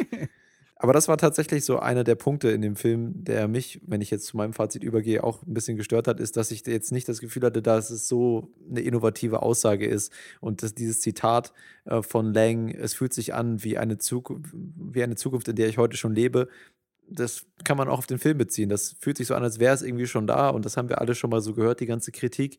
Und nichtsdestotrotz muss ich sagen, dass mich der Film ähm, interessiert am Haken gehabt hat am Anfang und mir, mich auch visuell mit einigen äh, kreativen Ideen begeistert hat, immer mal wieder so. Und ich fand den Film auch durchaus nicht schlecht. Ich fand die Schauspieler gut. Ich fand einige Sequenzen losgelöst vom großen Ganzen, fand ich auch immer sehr unterhaltsam und teilweise auch mit schönen Ideen angereichert. Allerdings ist der Film für mich nicht zusammengekommen. Ob das jetzt äh, gewollt war oder nicht, sicherlich war es auf gewisse Art und Weise gewollt, aber für mich ähm, fehlt dann trotzdem noch so ein bisschen die, der, der Sinn hinter dem Ganzen und deswegen, und ähm, na, ja, und für mich ist der Film dann eben einfach nicht zusammengekommen und dieses Konstrukt, mir hat auch ein bisschen die Emotionalität gefühlt. Naja, ich gebe ähm, 3, nee, 3 von 5 möglichen Sternen. Gut, ich glaube, im Rahmen dieser Diskussion ist schon deutlich geworden, dass mir High Rise wirklich außerordentlich gut gefallen hat. Und ich habe auch das Gefühl, mit jedem Mal wieder anschauen, wird er tatsächlich noch besser und wächst noch. Ich glaube, es ist ein äh, Film, der tatsächlich in gewisser Weise davon profitiert, wenn man die Vorlage kennt. Das rechne ich ihm weder positiv noch negativ an. Ähm, aber ich glaube, es hilft vielleicht, um so ein bisschen besser zu unterscheiden, wie eben äh, Wheatley diesen Film an die Gegenwart anpasst. Ich glaube, er ist sehr viel präziser in seiner Kritik, als ich das jetzt vielleicht auch im Rahmen der Diskussion vermitteln konnte. Ich glaube, er trifft sehr interessante und kluge Aussagen eben nicht nur über Kapitalismus und unsere Abhängigkeit von bestimmten Strukturen, die wir selbst geschaffen haben, sondern auch eben darüber, wie der Mensch eben in der Gesellschaft funktioniert und was für eine Art von Mensch vielleicht diese Welt in Zukunft stärker und immer stärker beherrschen wird. Und wir sehen das vielleicht in unserem Leben auch indirekt. Das ist auf jeden Fall sicherlich der richtige Film zum Brexit. Und ähm, mir hat er aber auch eben einfach als Erfahrung gefallen. Ich kann mich in diesem Film auch wenn ich nicht damit beschäftigt bin, hier nach, nach Sinn zu suchen, was vielleicht nicht immer das Beste und Zielführendste für jeden Film ist, bereit mich auf diese Erfahrung, auf diese Stimmung, auf dieses, auf diesen Malstrom von Bildern einzulassen. Denn die finde ich wirklich kreativ. Das ist ein formal sehr faszinierender Film, ein sehr, vielleicht sogar in Stellen innovativer Film. Und äh, ich würde 4,5 von 5 Sternen geben. Alright. Ich, ich bin jetzt schon wieder versucht, äh, auf deinen Brexit-Vergleich einzugehen, aber ich lasse es einfach, damit die Diskussion jetzt nicht noch länger wird. äh, und würde vorschlagen, dass wir zum nächsten Film übergehen. Und zwar ist es auch wieder eine Adaption von einem Roman von J.G. Ballard. Und zwar ähm, handelt es sich dabei um den Film Crash von David Cronenberg. Es geht um die Liebe zu Autos und die Liebe zu Sex, beziehungsweise die Flucht in diese Dinge, wenn einem die Gesellschaft und die gesellschaftlichen Zusammenhänge etwas langweilen. Wir hören einmal in den Trailer rein und melden uns dann gleich wieder mit unserer Diskussion zu Crash. Bis gleich.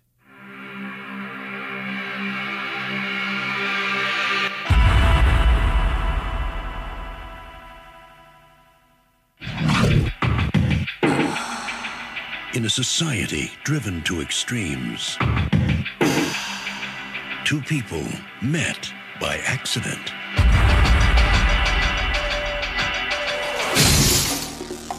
Were you badly hurt? I think we saw each other at the hospital. You haven't told me where we're going. I haven't? James Ballard has been seduced into a secret world. The car crash is a liberation of sexual energy. Where the only way to connect is to crash. It's the future, Ballard. It's something we are all intimately involved in. Why are the police taking this so seriously? They have no idea who we really are. Now, they'll do anything. Describe it to me. To feed their obsession. Is there something here that interests you? Zwei Jahre bevor James Graham Ballard die Vorlage zu High Rise schrieb, veröffentlichte er den Roman Crash. Es ist die Geschichte einer Gruppe von Menschen, die eine erotische Fixierung auf Autounfälle verbindet. Auch wenn beide Bücher sehr unterschiedliche Schwerpunkte setzen, ist ihnen dennoch ein zentrales Thema gemeinsam. Die Veränderung des Menschen und der menschlichen Psyche durch moderne Technik und Konsumkultur. Wenn es jemals eine perfekte Kombination zwischen Autor und Filmemacher gab, dann die zwischen David Cronenberg und James Ballard.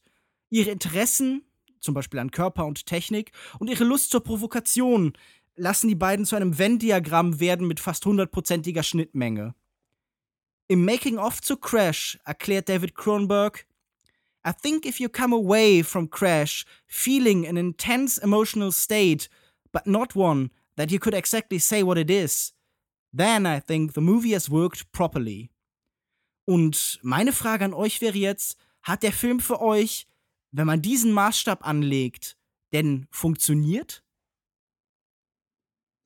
Also ich glaube, dass David Cronenberg hier seinen eigenen Film sehr, sehr genau einschätzen kann. Denn für mich hat der Film genau auf dieser Ebene wunderbar funktioniert. Der Film im Vergleich auch gerade zu High Rise hat es einfach geschafft, ein emotionales Gefühl über den ganzen Film zu etablieren, was einen extrem in den Band zieht. Also mit allen Aspekten, die ein Filmemacher eben so benutzen kann. Schauspiel, visuelle Mittel, Audio oder auditive Mittel, ähm, wurde ein Gefühl hergestellt von Verlorenheit in der Gesellschaft und wie man sich daraus flüchten kann, das sicherlich im einen oder anderen Moment sehr, sehr verstörende Ausprägungen annimmt, mit denen man sich selbst nicht identifizieren kann, aber ähm, mit der allgemeinen Stimmung des Films eben schon. Und äh, genau das ist das, dieses Gefühl, äh, das Cronenberg hier selbst auch anspricht, was mich über weite Strecken im Film überkommen hat und weswegen mir der Film ähm, auf einer persönlichen Ebene sehr viel besser gefallen hat als ähm, ein High-Rise, der ähnliche Thematiken in einem ganz viel größeren Umfang, aber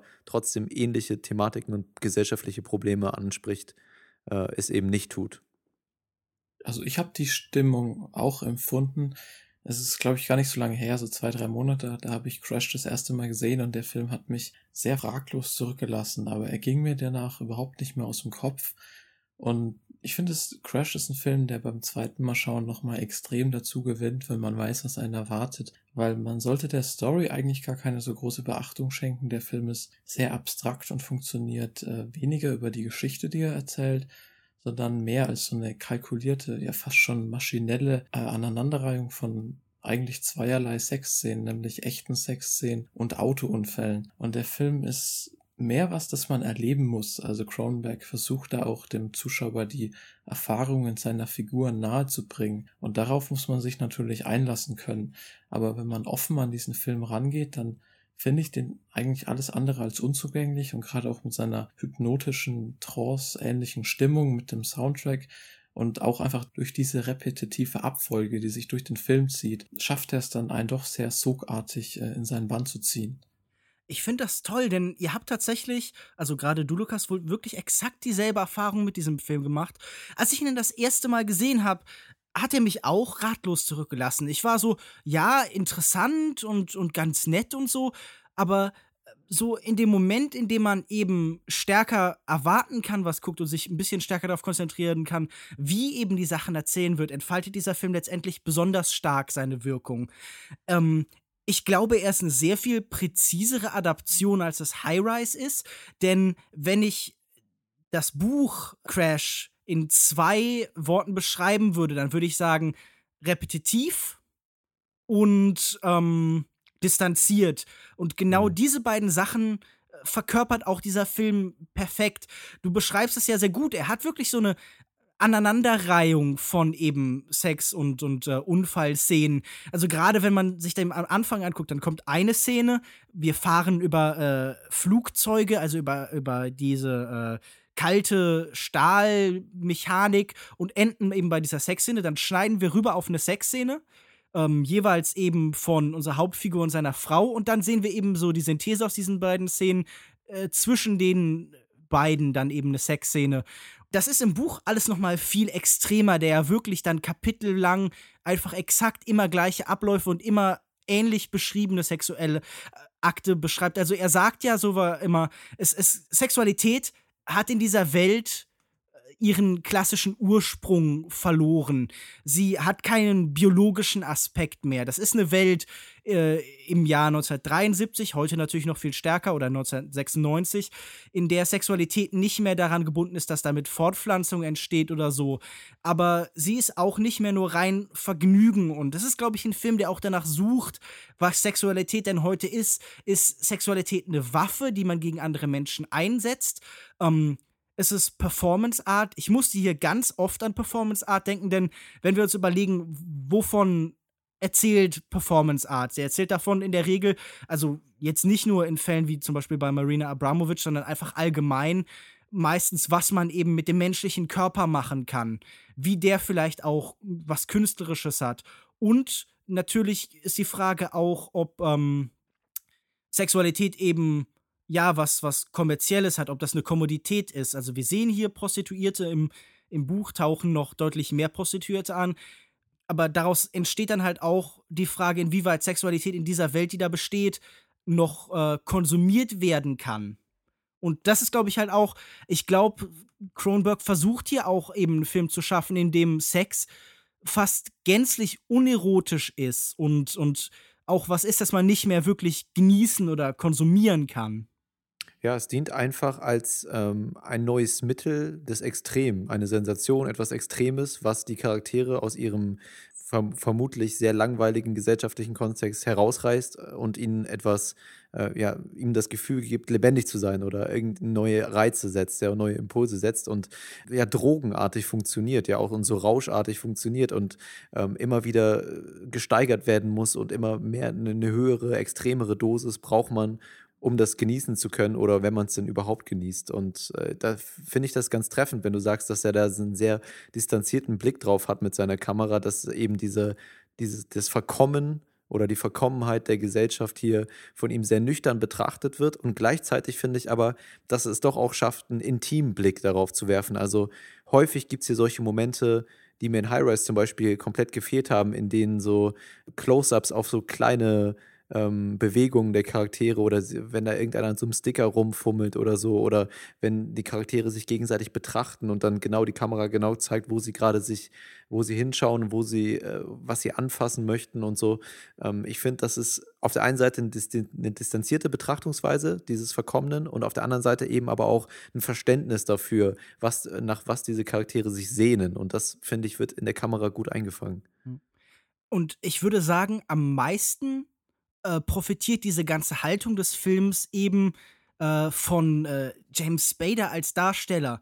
Denn ich finde, der verkörpert wirklich perfekt diese Mischung aus so einer Distanz zu den Dingen und einer theoretischen Intimität.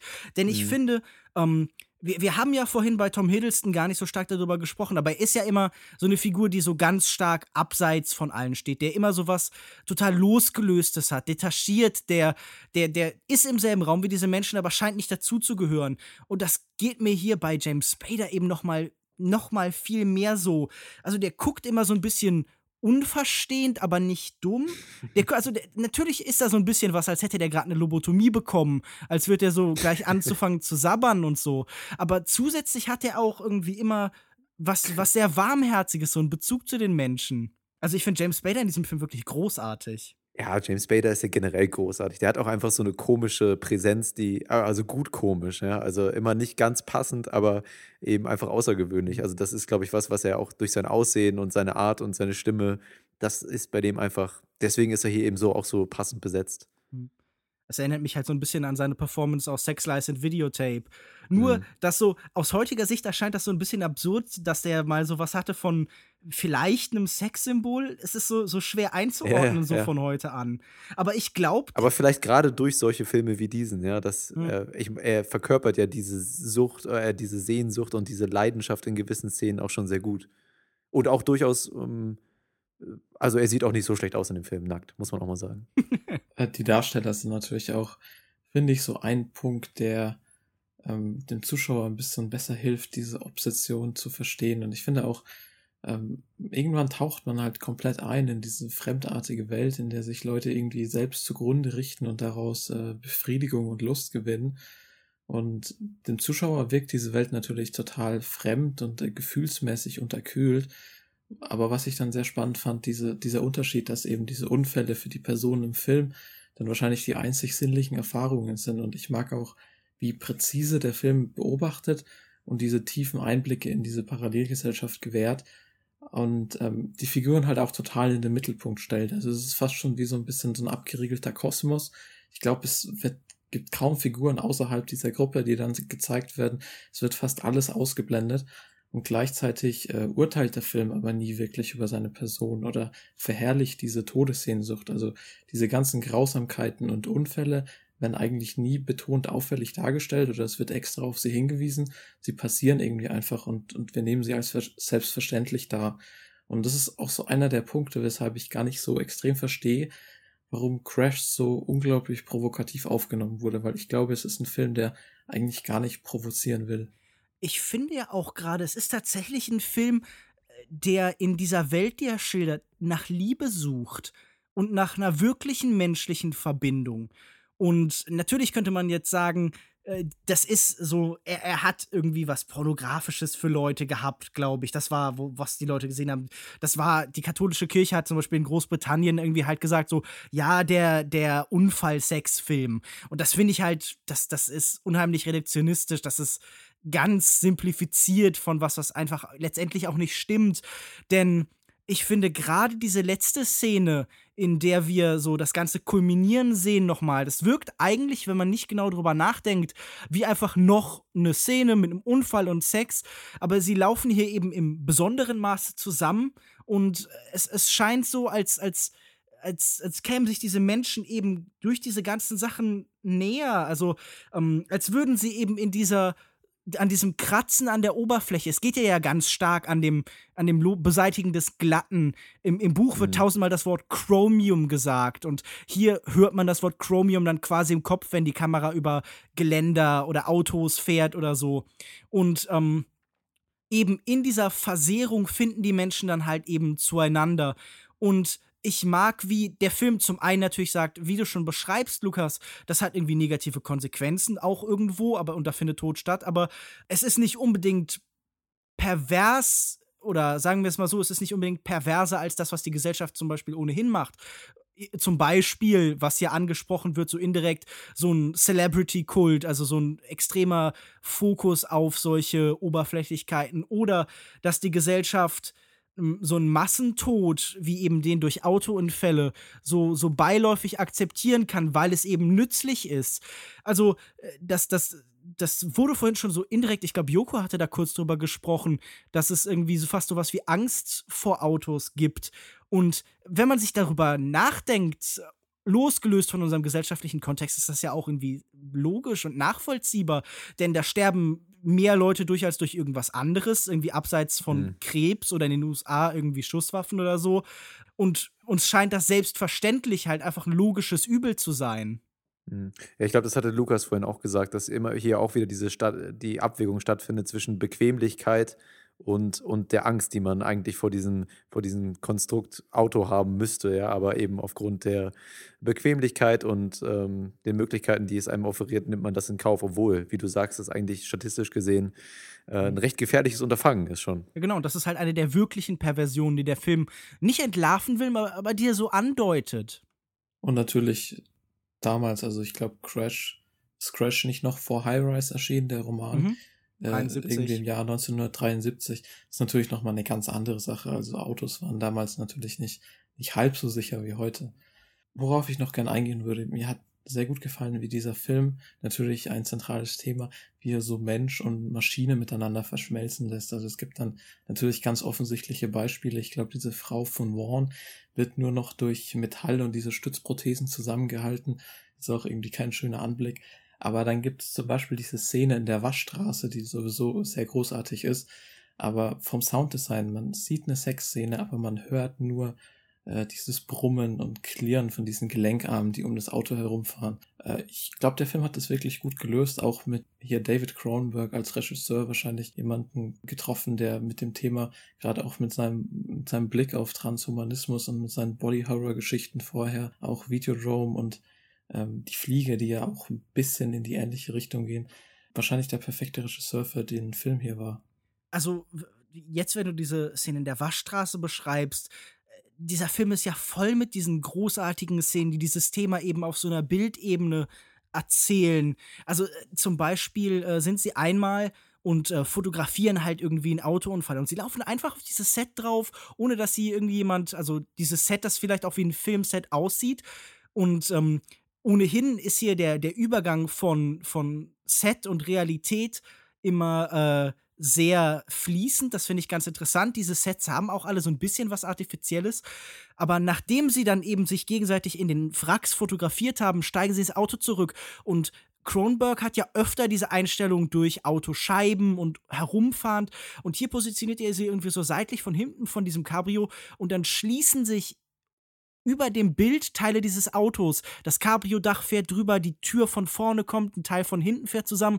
Und wir sehen wirklich, wie sich dieses Auto wie so ein technologischer Sarg um den Menschen schließt. Und das finde ich so ein großartiges Bild. Ja, beziehungsweise in dem, in dem Fall vor der Waschstraße ja auch etwas, was einem Schutz gibt, ja, und äh, fast schon so ein bisschen was, während dann, während man sich in dieser Waschstraße befindet, hat so ein bisschen was von äh, Gebärmutter, so in, in, weißt du, so, so was Heimeliges schon fast. Und das ist ja auch ein Gefühl, das man damals, also zum Beispiel ich auch als Kind gehabt habe. Ich bin immer gern durch die Waschstraße gefahren, weil ich das Gefühl hatte, das Auto, das ist irgendwie ein geschlossener Raum, man wird beschützt vor diesem, vor diesem Unheil, was da draußen gerade oder von diesem komischen Zeug, was da überall rumdatscht und gegen das Auto schlägt. Also für mich war das als Kind immer ein, eine ganz schöne Erfahrung und diese Erfahrung benutzt er hier, glaube ich, um diese, um der Szene was Intimes zu geben und ähm, ja, und dann auf der anderen Seite eben fast schon fast ein bisschen wiedergeburtsmäßig äh, rauszukommen. Und äh, gerade auch bei der Szene, die du gerade angesprochen hast, mit dem, mit dem Unfall, äh, verweilt die Kamera schon sehr lange auf diesen Schneidewerkzeugen und so, die die Feuerwehr dann benutzt, um die verschiedenen Leute da aus dem Auto oder aus den Wracks da rauszubekommen. Also, ähm, ja, und eine Sache, die mir danach auch eingefallen ist, äh, als sie dann wieder ins Auto gestiegen sind, ähm, und was tatsächlich für mich aber noch die größere Botschaft im Film ist, also dieser technologische Aspekt, ist ja ganz deutlich drin, wenn man sich die Charaktere anguckt, dann ist das einfach vorhanden, aber ähm, wenn sie dann von diesem Unfallort wegfahren, dann fahren sie halt auf einer komplett leeren Straße, ja, und auf der Gegenseite kommt einem der ganze Strom, die ganze äh, normale Gesellschaft entgegen und die in, in einem Stop-and-Go-Stau auf der anderen Straßenseite eben stehen und sich in diese eine Richtung bewegen. Und unsere Charaktere fahren eben auf der anderen Straßenseite in die genau entgegengesetzte Richtung. Und das fand ich einfach, es gab viele dieser Momente, in denen ähm, Cronenberg einfach weiß, wie man äh, ja, wie, wie man die Geschichte mit visuellen Mitteln begleitet. Und das Was ich halt auch wirklich mag, ist, ähm, wir haben ja schon vorhin darüber gesprochen, wie dieser Film aufgenommen worden ist. Er ist von überall beschimpft worden. Oder nicht von überall, aber von vielen als, als pornografisch, als unmoralisch. Und ich würde noch mal sagen, dass ich glaube, dass ja tatsächlich hier was äh, fast moralistisches mitschwingt. Also ich glaube schon, dass David Cronenberg ähm, wie schon angesprochen, so eine große Sympathie, Empathie für diese Figuren empfindet und dass das Einzige, was ihn eben von so einem klassischen Moralisten unterscheidet, ist, dass er keine klare Antwort letztendlich findet, ob das Ganze hier gut oder böse ist, ob es da irgendwie ein Ziel gibt, ob es mhm. da ein Risiko gibt, das eben alles andere überwiegt, sondern er lässt das alles offen und er, er positioniert sich schon dazu, indem er halt eben diese Menschen verteidigt gegen das grundsätzliche Urteil von außen, als, als, als vielleicht allgemein als Subkultur. Ich, ich finde übrigens ein ganz faszinierendes Detail. Äh, sie fliehen ja einmal nach so einer Show von äh, diesem, ja, diesem fast so ein bisschen sektenhaft im Buch dargestellten Vaughn, flüchten sie von so einer Autoshow, die der eben macht.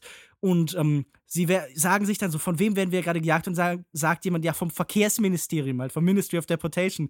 Und das finde ich so einen absurden Touch, dass ich da drüber lachen musste. Das fand ich fast ein, so ein Gag, so fast wie sowas aus, ähm, aus Inherent Vice oder so generell diese Szene fand ich auch sehr, sehr, ähm, also generell diese Idee, dass Leute, dieser Fetisch für Autounfälle und dann wie das Ganze eben auf dieser Autoshow eingeführt wurde mit dieser äh, Performance von, von Vaughn, äh, das fand ich einfach unfassbar kreativ. Also das hat mir sehr gut gefallen. Ich finde ja auch dieses Zusammentreffen, wenn du Performance sagst, ist das, glaube ich, wirklich genau das richtige Wort äh, ich habe ja schon vorhin kurz Performance-Kunst angesprochen und ich glaube, das mhm. ist doch genau dieser Rahmen, in der sowas stattfindet. So ein, ähm, sowas Untergrundmäßiges, so Zusammentreffendes bei Nacht und so. Und ich glaube, ähm, Kronberg hat auch so was sehr Sehnsüchtiges nach so neuen Formen eben des Zusammenlebens, des Zusammentreffens von Communities und so. Ich glaube, so stellt er sich auch die Zielgruppe seines Films vor. So Menschen, die halt in so einer geschlossenen Gemeinschaft ähm, so bestehen gegen diese glatte Gleichförmigkeit der Welt außerhalb von ihnen. Mhm. Wie findet ihr denn hier Sexualität letztendlich dargestellt? Also habt ihr das Gefühl, ihr findet hier einen besonders interessanten Weg, Sexszenen zu filmen?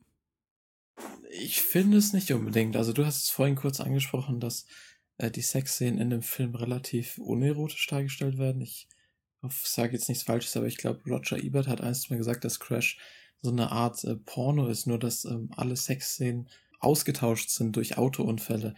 Was ich würde vielleicht nicht hundertprozentig zustimmen, aber es passt schon irgendwie, weil eigentlich sind äh, die Autounfälle ja das äh, großartig erotische, was hier dargestellt wird. Gut, manche Sexszenen sind äh, definitiv ähm, ein bisschen explizit und voyeuristisch dargestellt, aber ich finde, der Film sucht dann auch nach ja, nach dieser Sinnlichkeit und dieser Liebe halt woanders. Man merkt es ja auch, dass die Figuren gerade am Ende verkommt es so in ein ziemliches, also dann treibt es jeder mit jedem. Mhm. Ich glaube, es gibt verschiedene Momente. Es gibt einige Momente, in denen diese Sexualität abartig ist.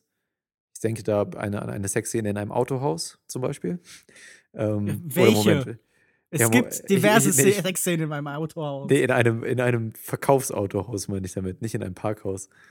Aber ich weiß gar nicht, ob das überhaupt da spielt. Naja, ist ja auch egal. Es gibt auf jeden Fall einige Szenen, ähm, da spielt eine lange Narbe eine du, Genau, du würdest sagen, in dem Moment, in dem Wunden und Narben ins Spiel kommen und Penetration halt genau. eben sich von den, den klassischen Körperöffnungen löst, da ist deine Schmerzgrenze erreicht. Ja, ja, das war mir, ja, es ist, ich weiß nicht, es ist glaube ich auch normal, dass man das irgendwie ein bisschen abartig findet. Also je nachdem, welche Vorlieben man hat. Ich würde aber sagen, dass auch einige, einige Sexszenen dazu da sind, um eben äh, diese Ernüchterung darzustellen, dass es viele Szenen gibt, in denen Sex nicht befriedigend wirken kann. Und dann aber auch hin und wieder einige Szenen, die durchaus, finde ich, auch erotisch sind. Also gerade ähm, wenn dann eben eine Charakterentwicklung dargestellt werden soll, sei es jetzt zum Beispiel auch ganz am Ende, da gibt es noch eine Sexszene, wo diese Sachen schon ähm, fast auch einen romantischen Touch bekommen und schon erotisch auch wirken, was sicherlich auch daran liegt, dass einige der Darsteller jetzt auch nicht besonders unattraktiv sind. Also ich würde sagen, da gibt es verschiedene Ausprägungen im Film. Aber natürlich hat Lukas Markert recht, wenn er sagt, dass die Autounfälle und die, die verschiedenen ja nicht unbedingt nur Unfälle, Unfälle, sondern wie Autos hier als Verlängerung der, der Menschen benutzt werden, als quasi Körperteile, mit denen man sich äh, annähert oder äh, manchmal eben auch etwas radikal sich berührt, dann ähm, würde ich auf jeden Fall zustimmen, dass das Elemente in dem Film waren, die Cronenberg hier sehr, sehr delikat, sehr schön inszeniert hat und eben dass auf gar keinen Fall Autounfälle sind, die nur da sind, um spektakulär zu sein oder so.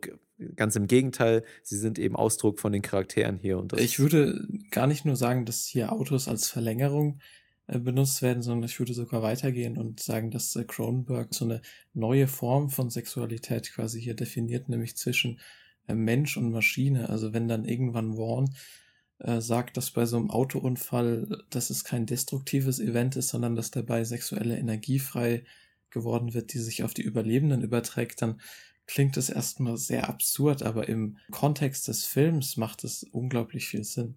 Ja, aber es ist, ich würde jetzt nicht sagen zwischen Mensch und Maschine, sondern sie wird schon als Mittel benutzt, weil die Sehnsucht richtet sich ja auch immer gegen äh, die Verletzlichkeiten anderer Personen oder gegen andere Persönlichkeiten, gegenüber andere Persönlichkeiten oder richtet sich an andere Persönlichkeiten. Also die Verbindung besteht schon zwischen den Menschen, würde ich sagen, und die Maschinen werden aber als Mittel benutzt, um die herzustellen, hm. oder? Ich finde das ganz interessant, denn man könnte ja sagen, vielleicht sind die Menschen als Teil dieses Sexualakts ja dann jeweils auch relativ austauschbar. Ähm, vielleicht die andere Perspektive wäre, dass es halt eine sehr progressive Community ist, die ähm, letztendlich äh, also ich meine, da schlafen dann halt auch eben Männer mit Männern und Frauen mit Frauen und alle mit Maschinen und ähm, das könnte man jetzt so deuten, dass da eine Austauschbarkeit des Menschen stattfindet, andererseits aber auch eben ähm, so ein ja, so, so ein Akzeptieren, dass eben Sexualität von der ursprünglichen Moral loslöst und sagt, äh, wichtig ist es ist halt eine Fortführung der menschlichen Interaktion, des menschlichen Zusammenseins einfach.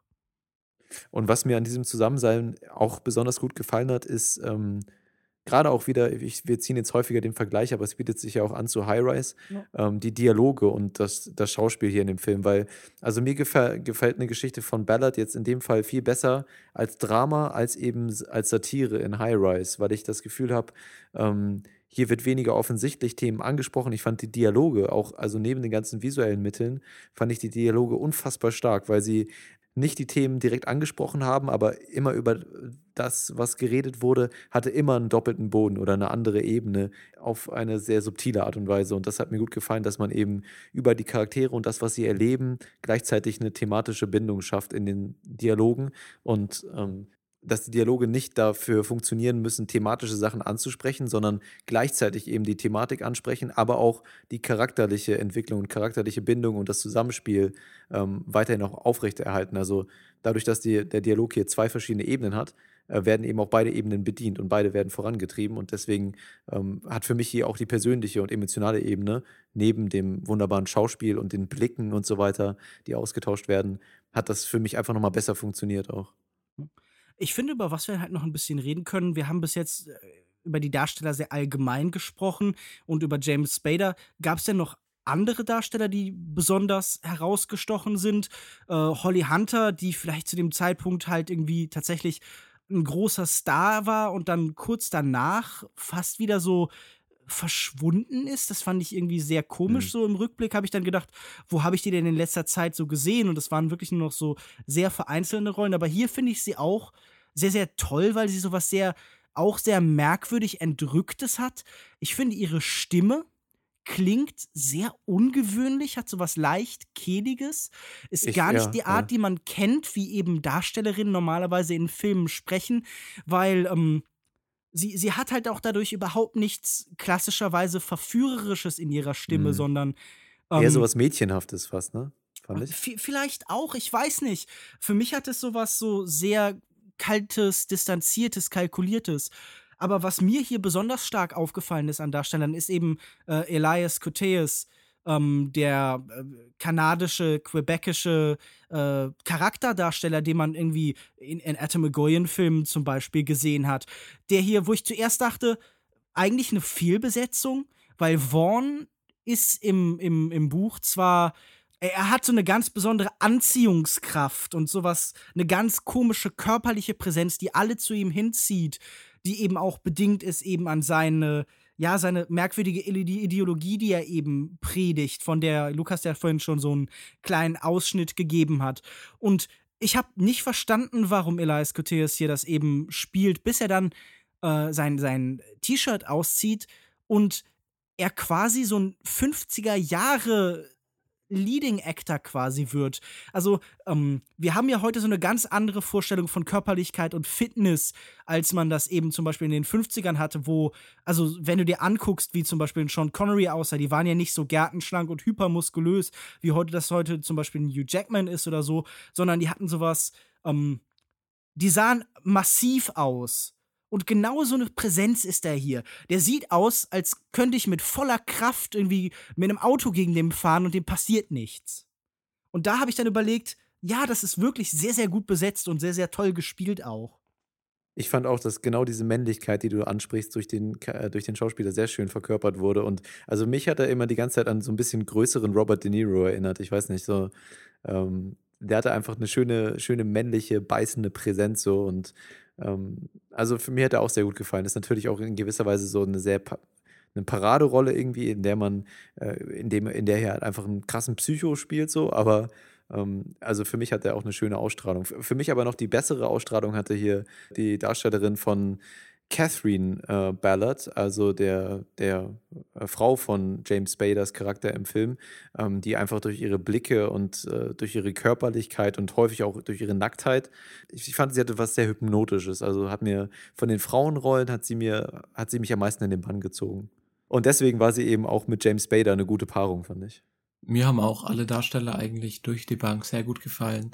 Am besten wahrscheinlich wirklich noch hier Elias Koteas, der, wie ihr gesagt habt, im Ganzen so gerade auch durch diesen äh, eher distanzierten Blick, also Cronenberg hält ja immer so eine leichte Distanz zu den Charakteren, so dass man denen nie zu nahe kommt. Und das ist eigentlich perfekt für ihn, denn er strahlt so dieses dieses raue und rohe aus, aber gleichzeitig, wenn er dann seine Autounfälle nachstellt, dann merkt man ihm diese diese tiefe Obsession und dieses tiefe Gefühl dafür an, das er dann auch rüberbringt.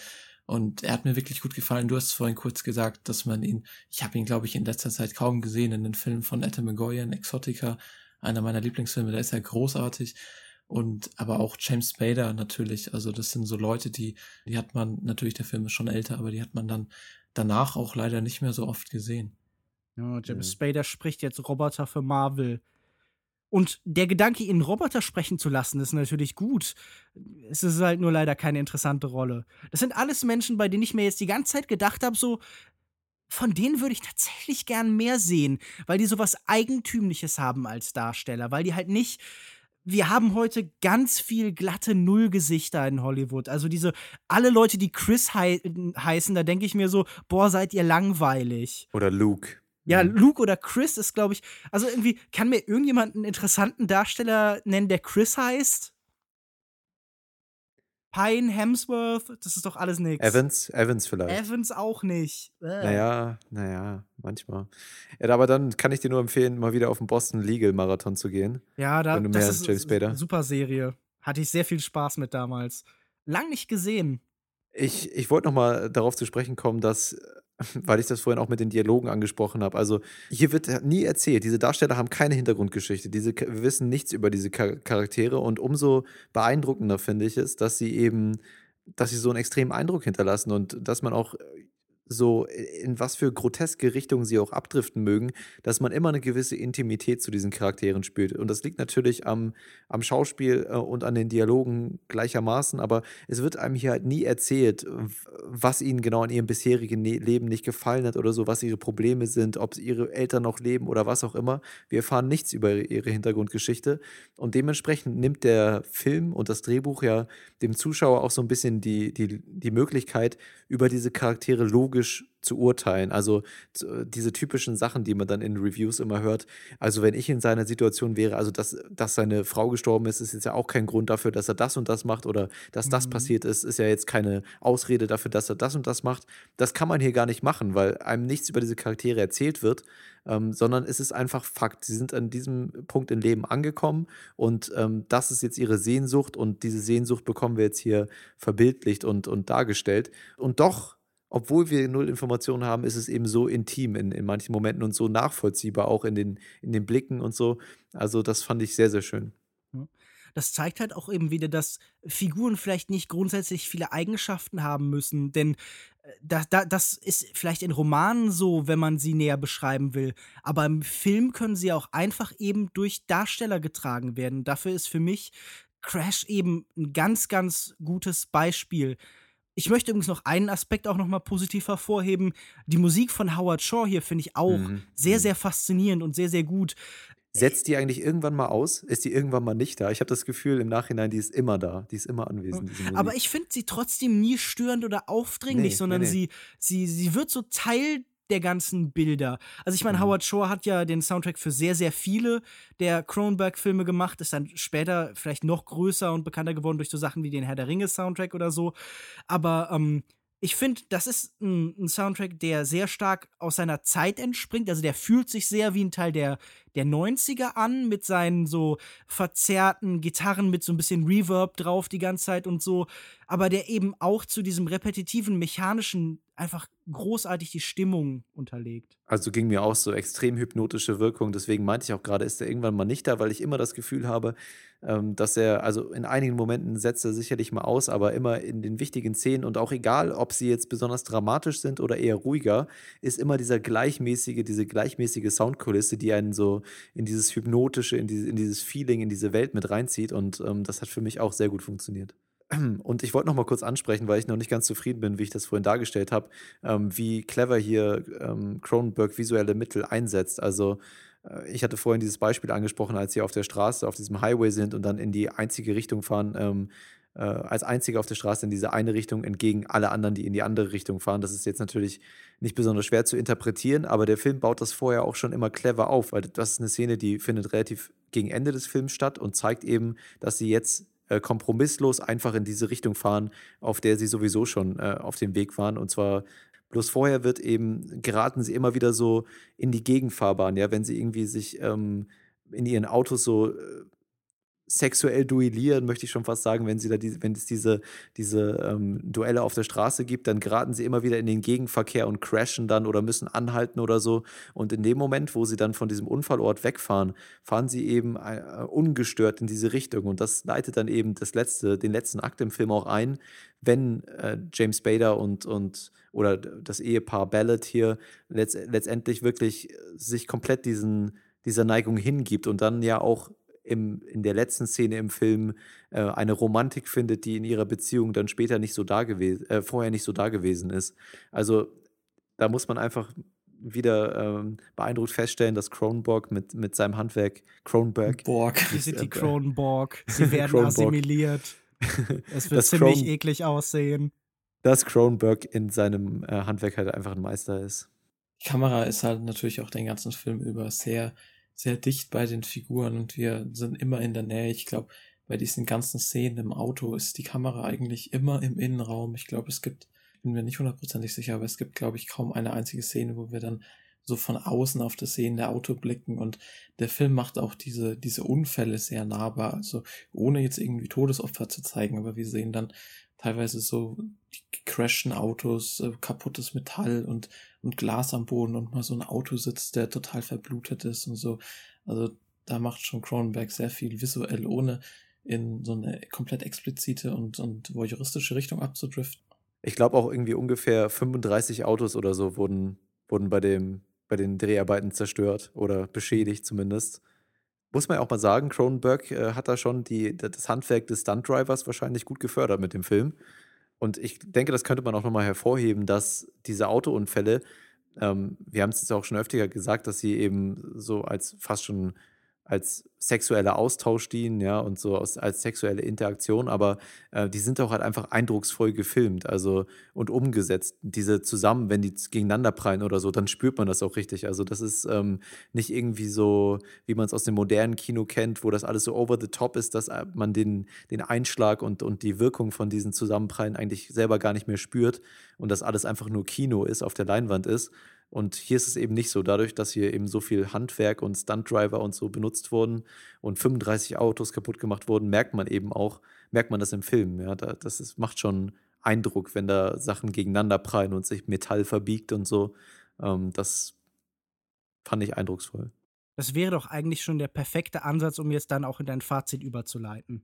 Dann mache ich das und sage, dass mir der Film sehr gut gefallen hat. Ich würde ähm, nach all dem Lob schon sagen, dass er hinten raus für mich ein Tick zu repetitiv wirkt. Also vielleicht hätte man da so zehn Minuten oder so sich sparen können, wobei ich dann letztendlich den Bogen, den charakterlichen Bogen, der geschlagen wird mit der letzten Szene, der hat mir wieder gut gefallen, aber irgendwo so zwischendurch habe ich so gegen Ende raus ein bisschen die Länge gespürt, aber insgesamt war das ein Film, der mich ähm, trotz seiner grotesken Neigungen und Fetische, die da dargestellt werden, äh, doch persönlich auch irgendwie mitgenommen hat, in einen, in Bann gezogen hat, emotional auf eine bestimmte Wellenlänge gebracht hat und ähm, ja, vom Schauspiel, von den Dialogen her mich berührt hat in gewisser Weise. Und deswegen hat für mich dieses Motiv der gesellschaftlichen Verrohung oder, oder Verkommenheit oder Weiterentwicklung, die da in dem Ganzen mit, mitgeschwungen ist, äh, für mich sehr viel besser funktioniert als Drama eben, als vielleicht in einer Satire wie High Rise es ist. Und deswegen gebe ich vier von fünf möglichen Sternen.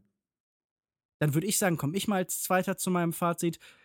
Mir ist jetzt gerade im Laufe des Gesprächs aufgefallen, wie, wie doof ich Wertungen finde. Nochmal, denn ich glaube, ich kann, wenn ich dem Film jetzt eine Fünf-Sterne-Wertung gebe, damit nicht ausreichend ausdrücken, wie viel besser er mir tatsächlich vielleicht noch gefällt als ein Film wie High Rise. Denn ähm, gerade jetzt beim zweiten Mal sehen und eben auch nach der Lektüre des Buchs hat mich dieser Film komplett in seinen Bann gezogen und fasziniert und ich hatte sehr viel Spaß mit ihm. Ich hätte jetzt aber auch eigentlich keine Lust, tatsächlich irgendwie fünf Sterne zu geben, die eine Perfektion ausdrücken. Deshalb gebe ich jetzt auch mal ähm, unter Protest äh, viereinhalb Sterne und mhm. sage, dieser Film hat mir wirklich herausragend gefallen. Ich äh, fand das Buch schwer zu lesen, wenn ich ehrlich bin, in seiner ultra repetitiven, ultra stark eben um zwei, drei Leitmotive rotierenden Sprache. Aber die Bildsprache, die eben äh, Cronenberg hier draus macht, ist, glaube ich, nochmal deutlich effektiver. Es ist eine dieser Fälle, in der der Film dem Roman tatsächlich überlegen ist, weil er eben neue Schwerpunkte leben kann, weil er diese Leere wieder füllen kann, ohne dass die Leere dadurch verschwindet. Aber wir haben hier eben Menschen, die wie so so einzelne Punkte in so einem großen Nichts funktionieren und sich zueinander hingezogen fühlen und untereinander kreisen. Und das finde ich, es ist ein unheimlich cleverer Film, also ein sehr intellektueller Film, der auch sehr viele Thesen vertritt, aber es ist trotzdem auch einer, der in seiner distanzierten Art sehr emotional sein kann, der bewegen kann und der schön gespielt ist. Und das ist so eine Gratwanderung, die Film wirklich selten gelingt, so einen mhm. sehr hohen und kalkulierten und artifiziellen Intellekt verbinden mit eben was spürbarem, emotionalen. Und ähm, ja, also wirklich ein herausragender Film. Da kann ich gar nicht mehr so viel hinzufügen. Ich finde, es ist ein unglaublich äh, stimmiger und runder Film, wie Yuko immer so gerne sagt. Cronenberg schafft es hier so diese, diese Gefühlskälte und diese Sinnlichkeit komplett unter einen Hut zu bekommen. Und der Film spricht so viele verschiedene Ebenen an, die man teilweise gar nicht so in Worte fassen kann. Es ist natürlich Erlebniskino, man muss sich auf den Film einlassen können. Aber wenn man das schafft, dann ist Crash wirklich eine Wucht. Ich, wenn man den Film das erste Mal sieht, fühlt man sich danach wahrscheinlich so ein bisschen wie selbst bei einem Autounfall. Man ist durcheinander und aufgerüttelt eine Erfahrung, die ich nur empfehlen kann und ich würde auch 4,5 von 5 Sternen geben. Okay, das also unsere zwei Besprechungen zu ähm, Adaptionen von dem Herrn Ballard, High Rise und Crash von David Cronenberg. Wenn ihr die beiden Filme gesehen habt oder einen der beiden und uns unsere Meinung, unsere Meinung, eure Meinung und uns eure Meinung gerne mitteilen möchtet, dann könnt ihr das tun auf unserer Webseite longtake.de in der Kommentarsektion ähm, per Mail at feedback at longtake.de ähm, also wir freuen uns natürlich sehr über eure Meinung, wenn ihr uns eine Mail schreibt, vielleicht auch mit Fragen zu einem bestimmten Film oder generell zu uns, zu unserem Podcast, dann lesen wir das auch gerne vor und beantworten wir und diskutieren wir zu Beginn unserer Sendung. Gleiches gilt für die iTunes-Rezensionen, die ihr uns auf der Plattform iTunes schreiben könnt. Dort könnt ihr unseren Podcast mit Sternen bewerten und wie gesagt eine kleine Rezension schreiben. Das hilft uns, an neue Zuhörer zu kommen und dementsprechend sind wir immer sehr dankbar und lesen eure Kritik zum Podcast generell auch immer zu Beginn der Show gerne vor. Außerdem könnt ihr uns natürlich auch über unsere Social Media Plattformen kontaktieren, wenn ihr möchtet, über facebook.com slash longtakepodcast oder twitter at longtake.de. Lukas Bawenschik, wo findet man dich auf Twitter und Facebook und generell im Internet? Man findet mich auf Twitter unter @kinomensch, auf facebook.de slash kinomensch, auf kinomensch.wordpress.com und regelmäßig auf kino-zeit.de und äh, ich war in dieser Woche auch beim Cinema Update Podcast von äh, cinemaforever.net zu Gast. Den findet mhm. man auf cinemaforever.net oder eben auf deren Soundcloud-Seite. Lukas Markert, du hast die Kollegen von Cinema Forever ja auch schon kennengelernt, bist aber nicht im Podcast mit dabei. Nee, ich bin nicht im Podcast dabei. Ich bin aber auf Twitter unter @cinedrifter. Mir auch vorgenommen, in nächster Zeit vielleicht ein bisschen mehr zu twittern über aktuelle Filme wenn die Zeit es zulässt, dass ihr auch einen angemessenen Gegenwert für euren Follow bekommt.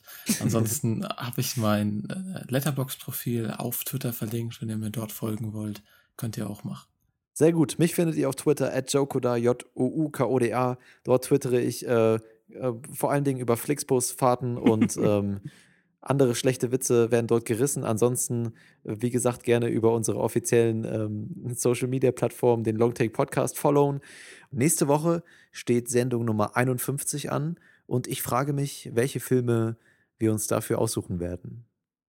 Nun, wir werden wahrscheinlich auf jeden Fall über den Cannes-Erfolgsfilm äh, aus Deutschland sprechen. Toni Erdmann von Maren Ade. Mhm. Ohnehin ja viel diskutiert, viel geliebt. Mal sehen, wie wir uns letztendlich dazu stellen. Und ähm, was wir darüber hinaus noch sehen, ähm, ist noch nicht ganz klar, glaube ich, von der Planung. Vielleicht sprechen wir über Verräter wie wir, die Jean Le Carré-Verfilmung. Vielleicht äh, finden wir wieder einen älteren Film, der thematisch eben zu Toni Erdmann passen würde. Mal schauen. Ältere deutsche Komödien. Genau, Otto der Film. Oder irgendwas mit Didi Hallervorn. Endlich, endlich bekommt Didi den Platz im deutschen Podcast-Gewerbe, den er verdient. Den er verdient, ja der ihm gebührt. Wir werden es sehen, wie immer, gerne die Aufforderung an euch, wenn euch ein Film, der vielleicht auch thematisch zu Tony Erdmann passen könnte, ein älterer Film oder auch ein jüngerer Film, äh, was immer ihr da passend findet, lasst uns das gerne wissen und wir ähm, ziehen es dann in Erwägung und lassen euch dann wissen, für was wir uns letztendlich entschieden haben und freuen uns natürlich, wenn ihr nächste Woche als Hörer auch wieder mit am Start seid und euch dann hoffentlich auch gerne nach der Sendung ähm, an der Diskussion über die Filme beteiligt. Bis dahin wünschen wir eine wundervolle Woche im Kino, eine wunderbare Zeit in den Ferien. In vielen Bundesländern sind ja schon Ferien, zum Beispiel hier in Niedersachsen. Falls ihr also gerade im Urlaub seid und am Strand liegt und den Longtake-Podcast hört, dann. Was äh, zur Hölle ist mit euch falsch? Ja, was ist eigentlich mit euch falsch?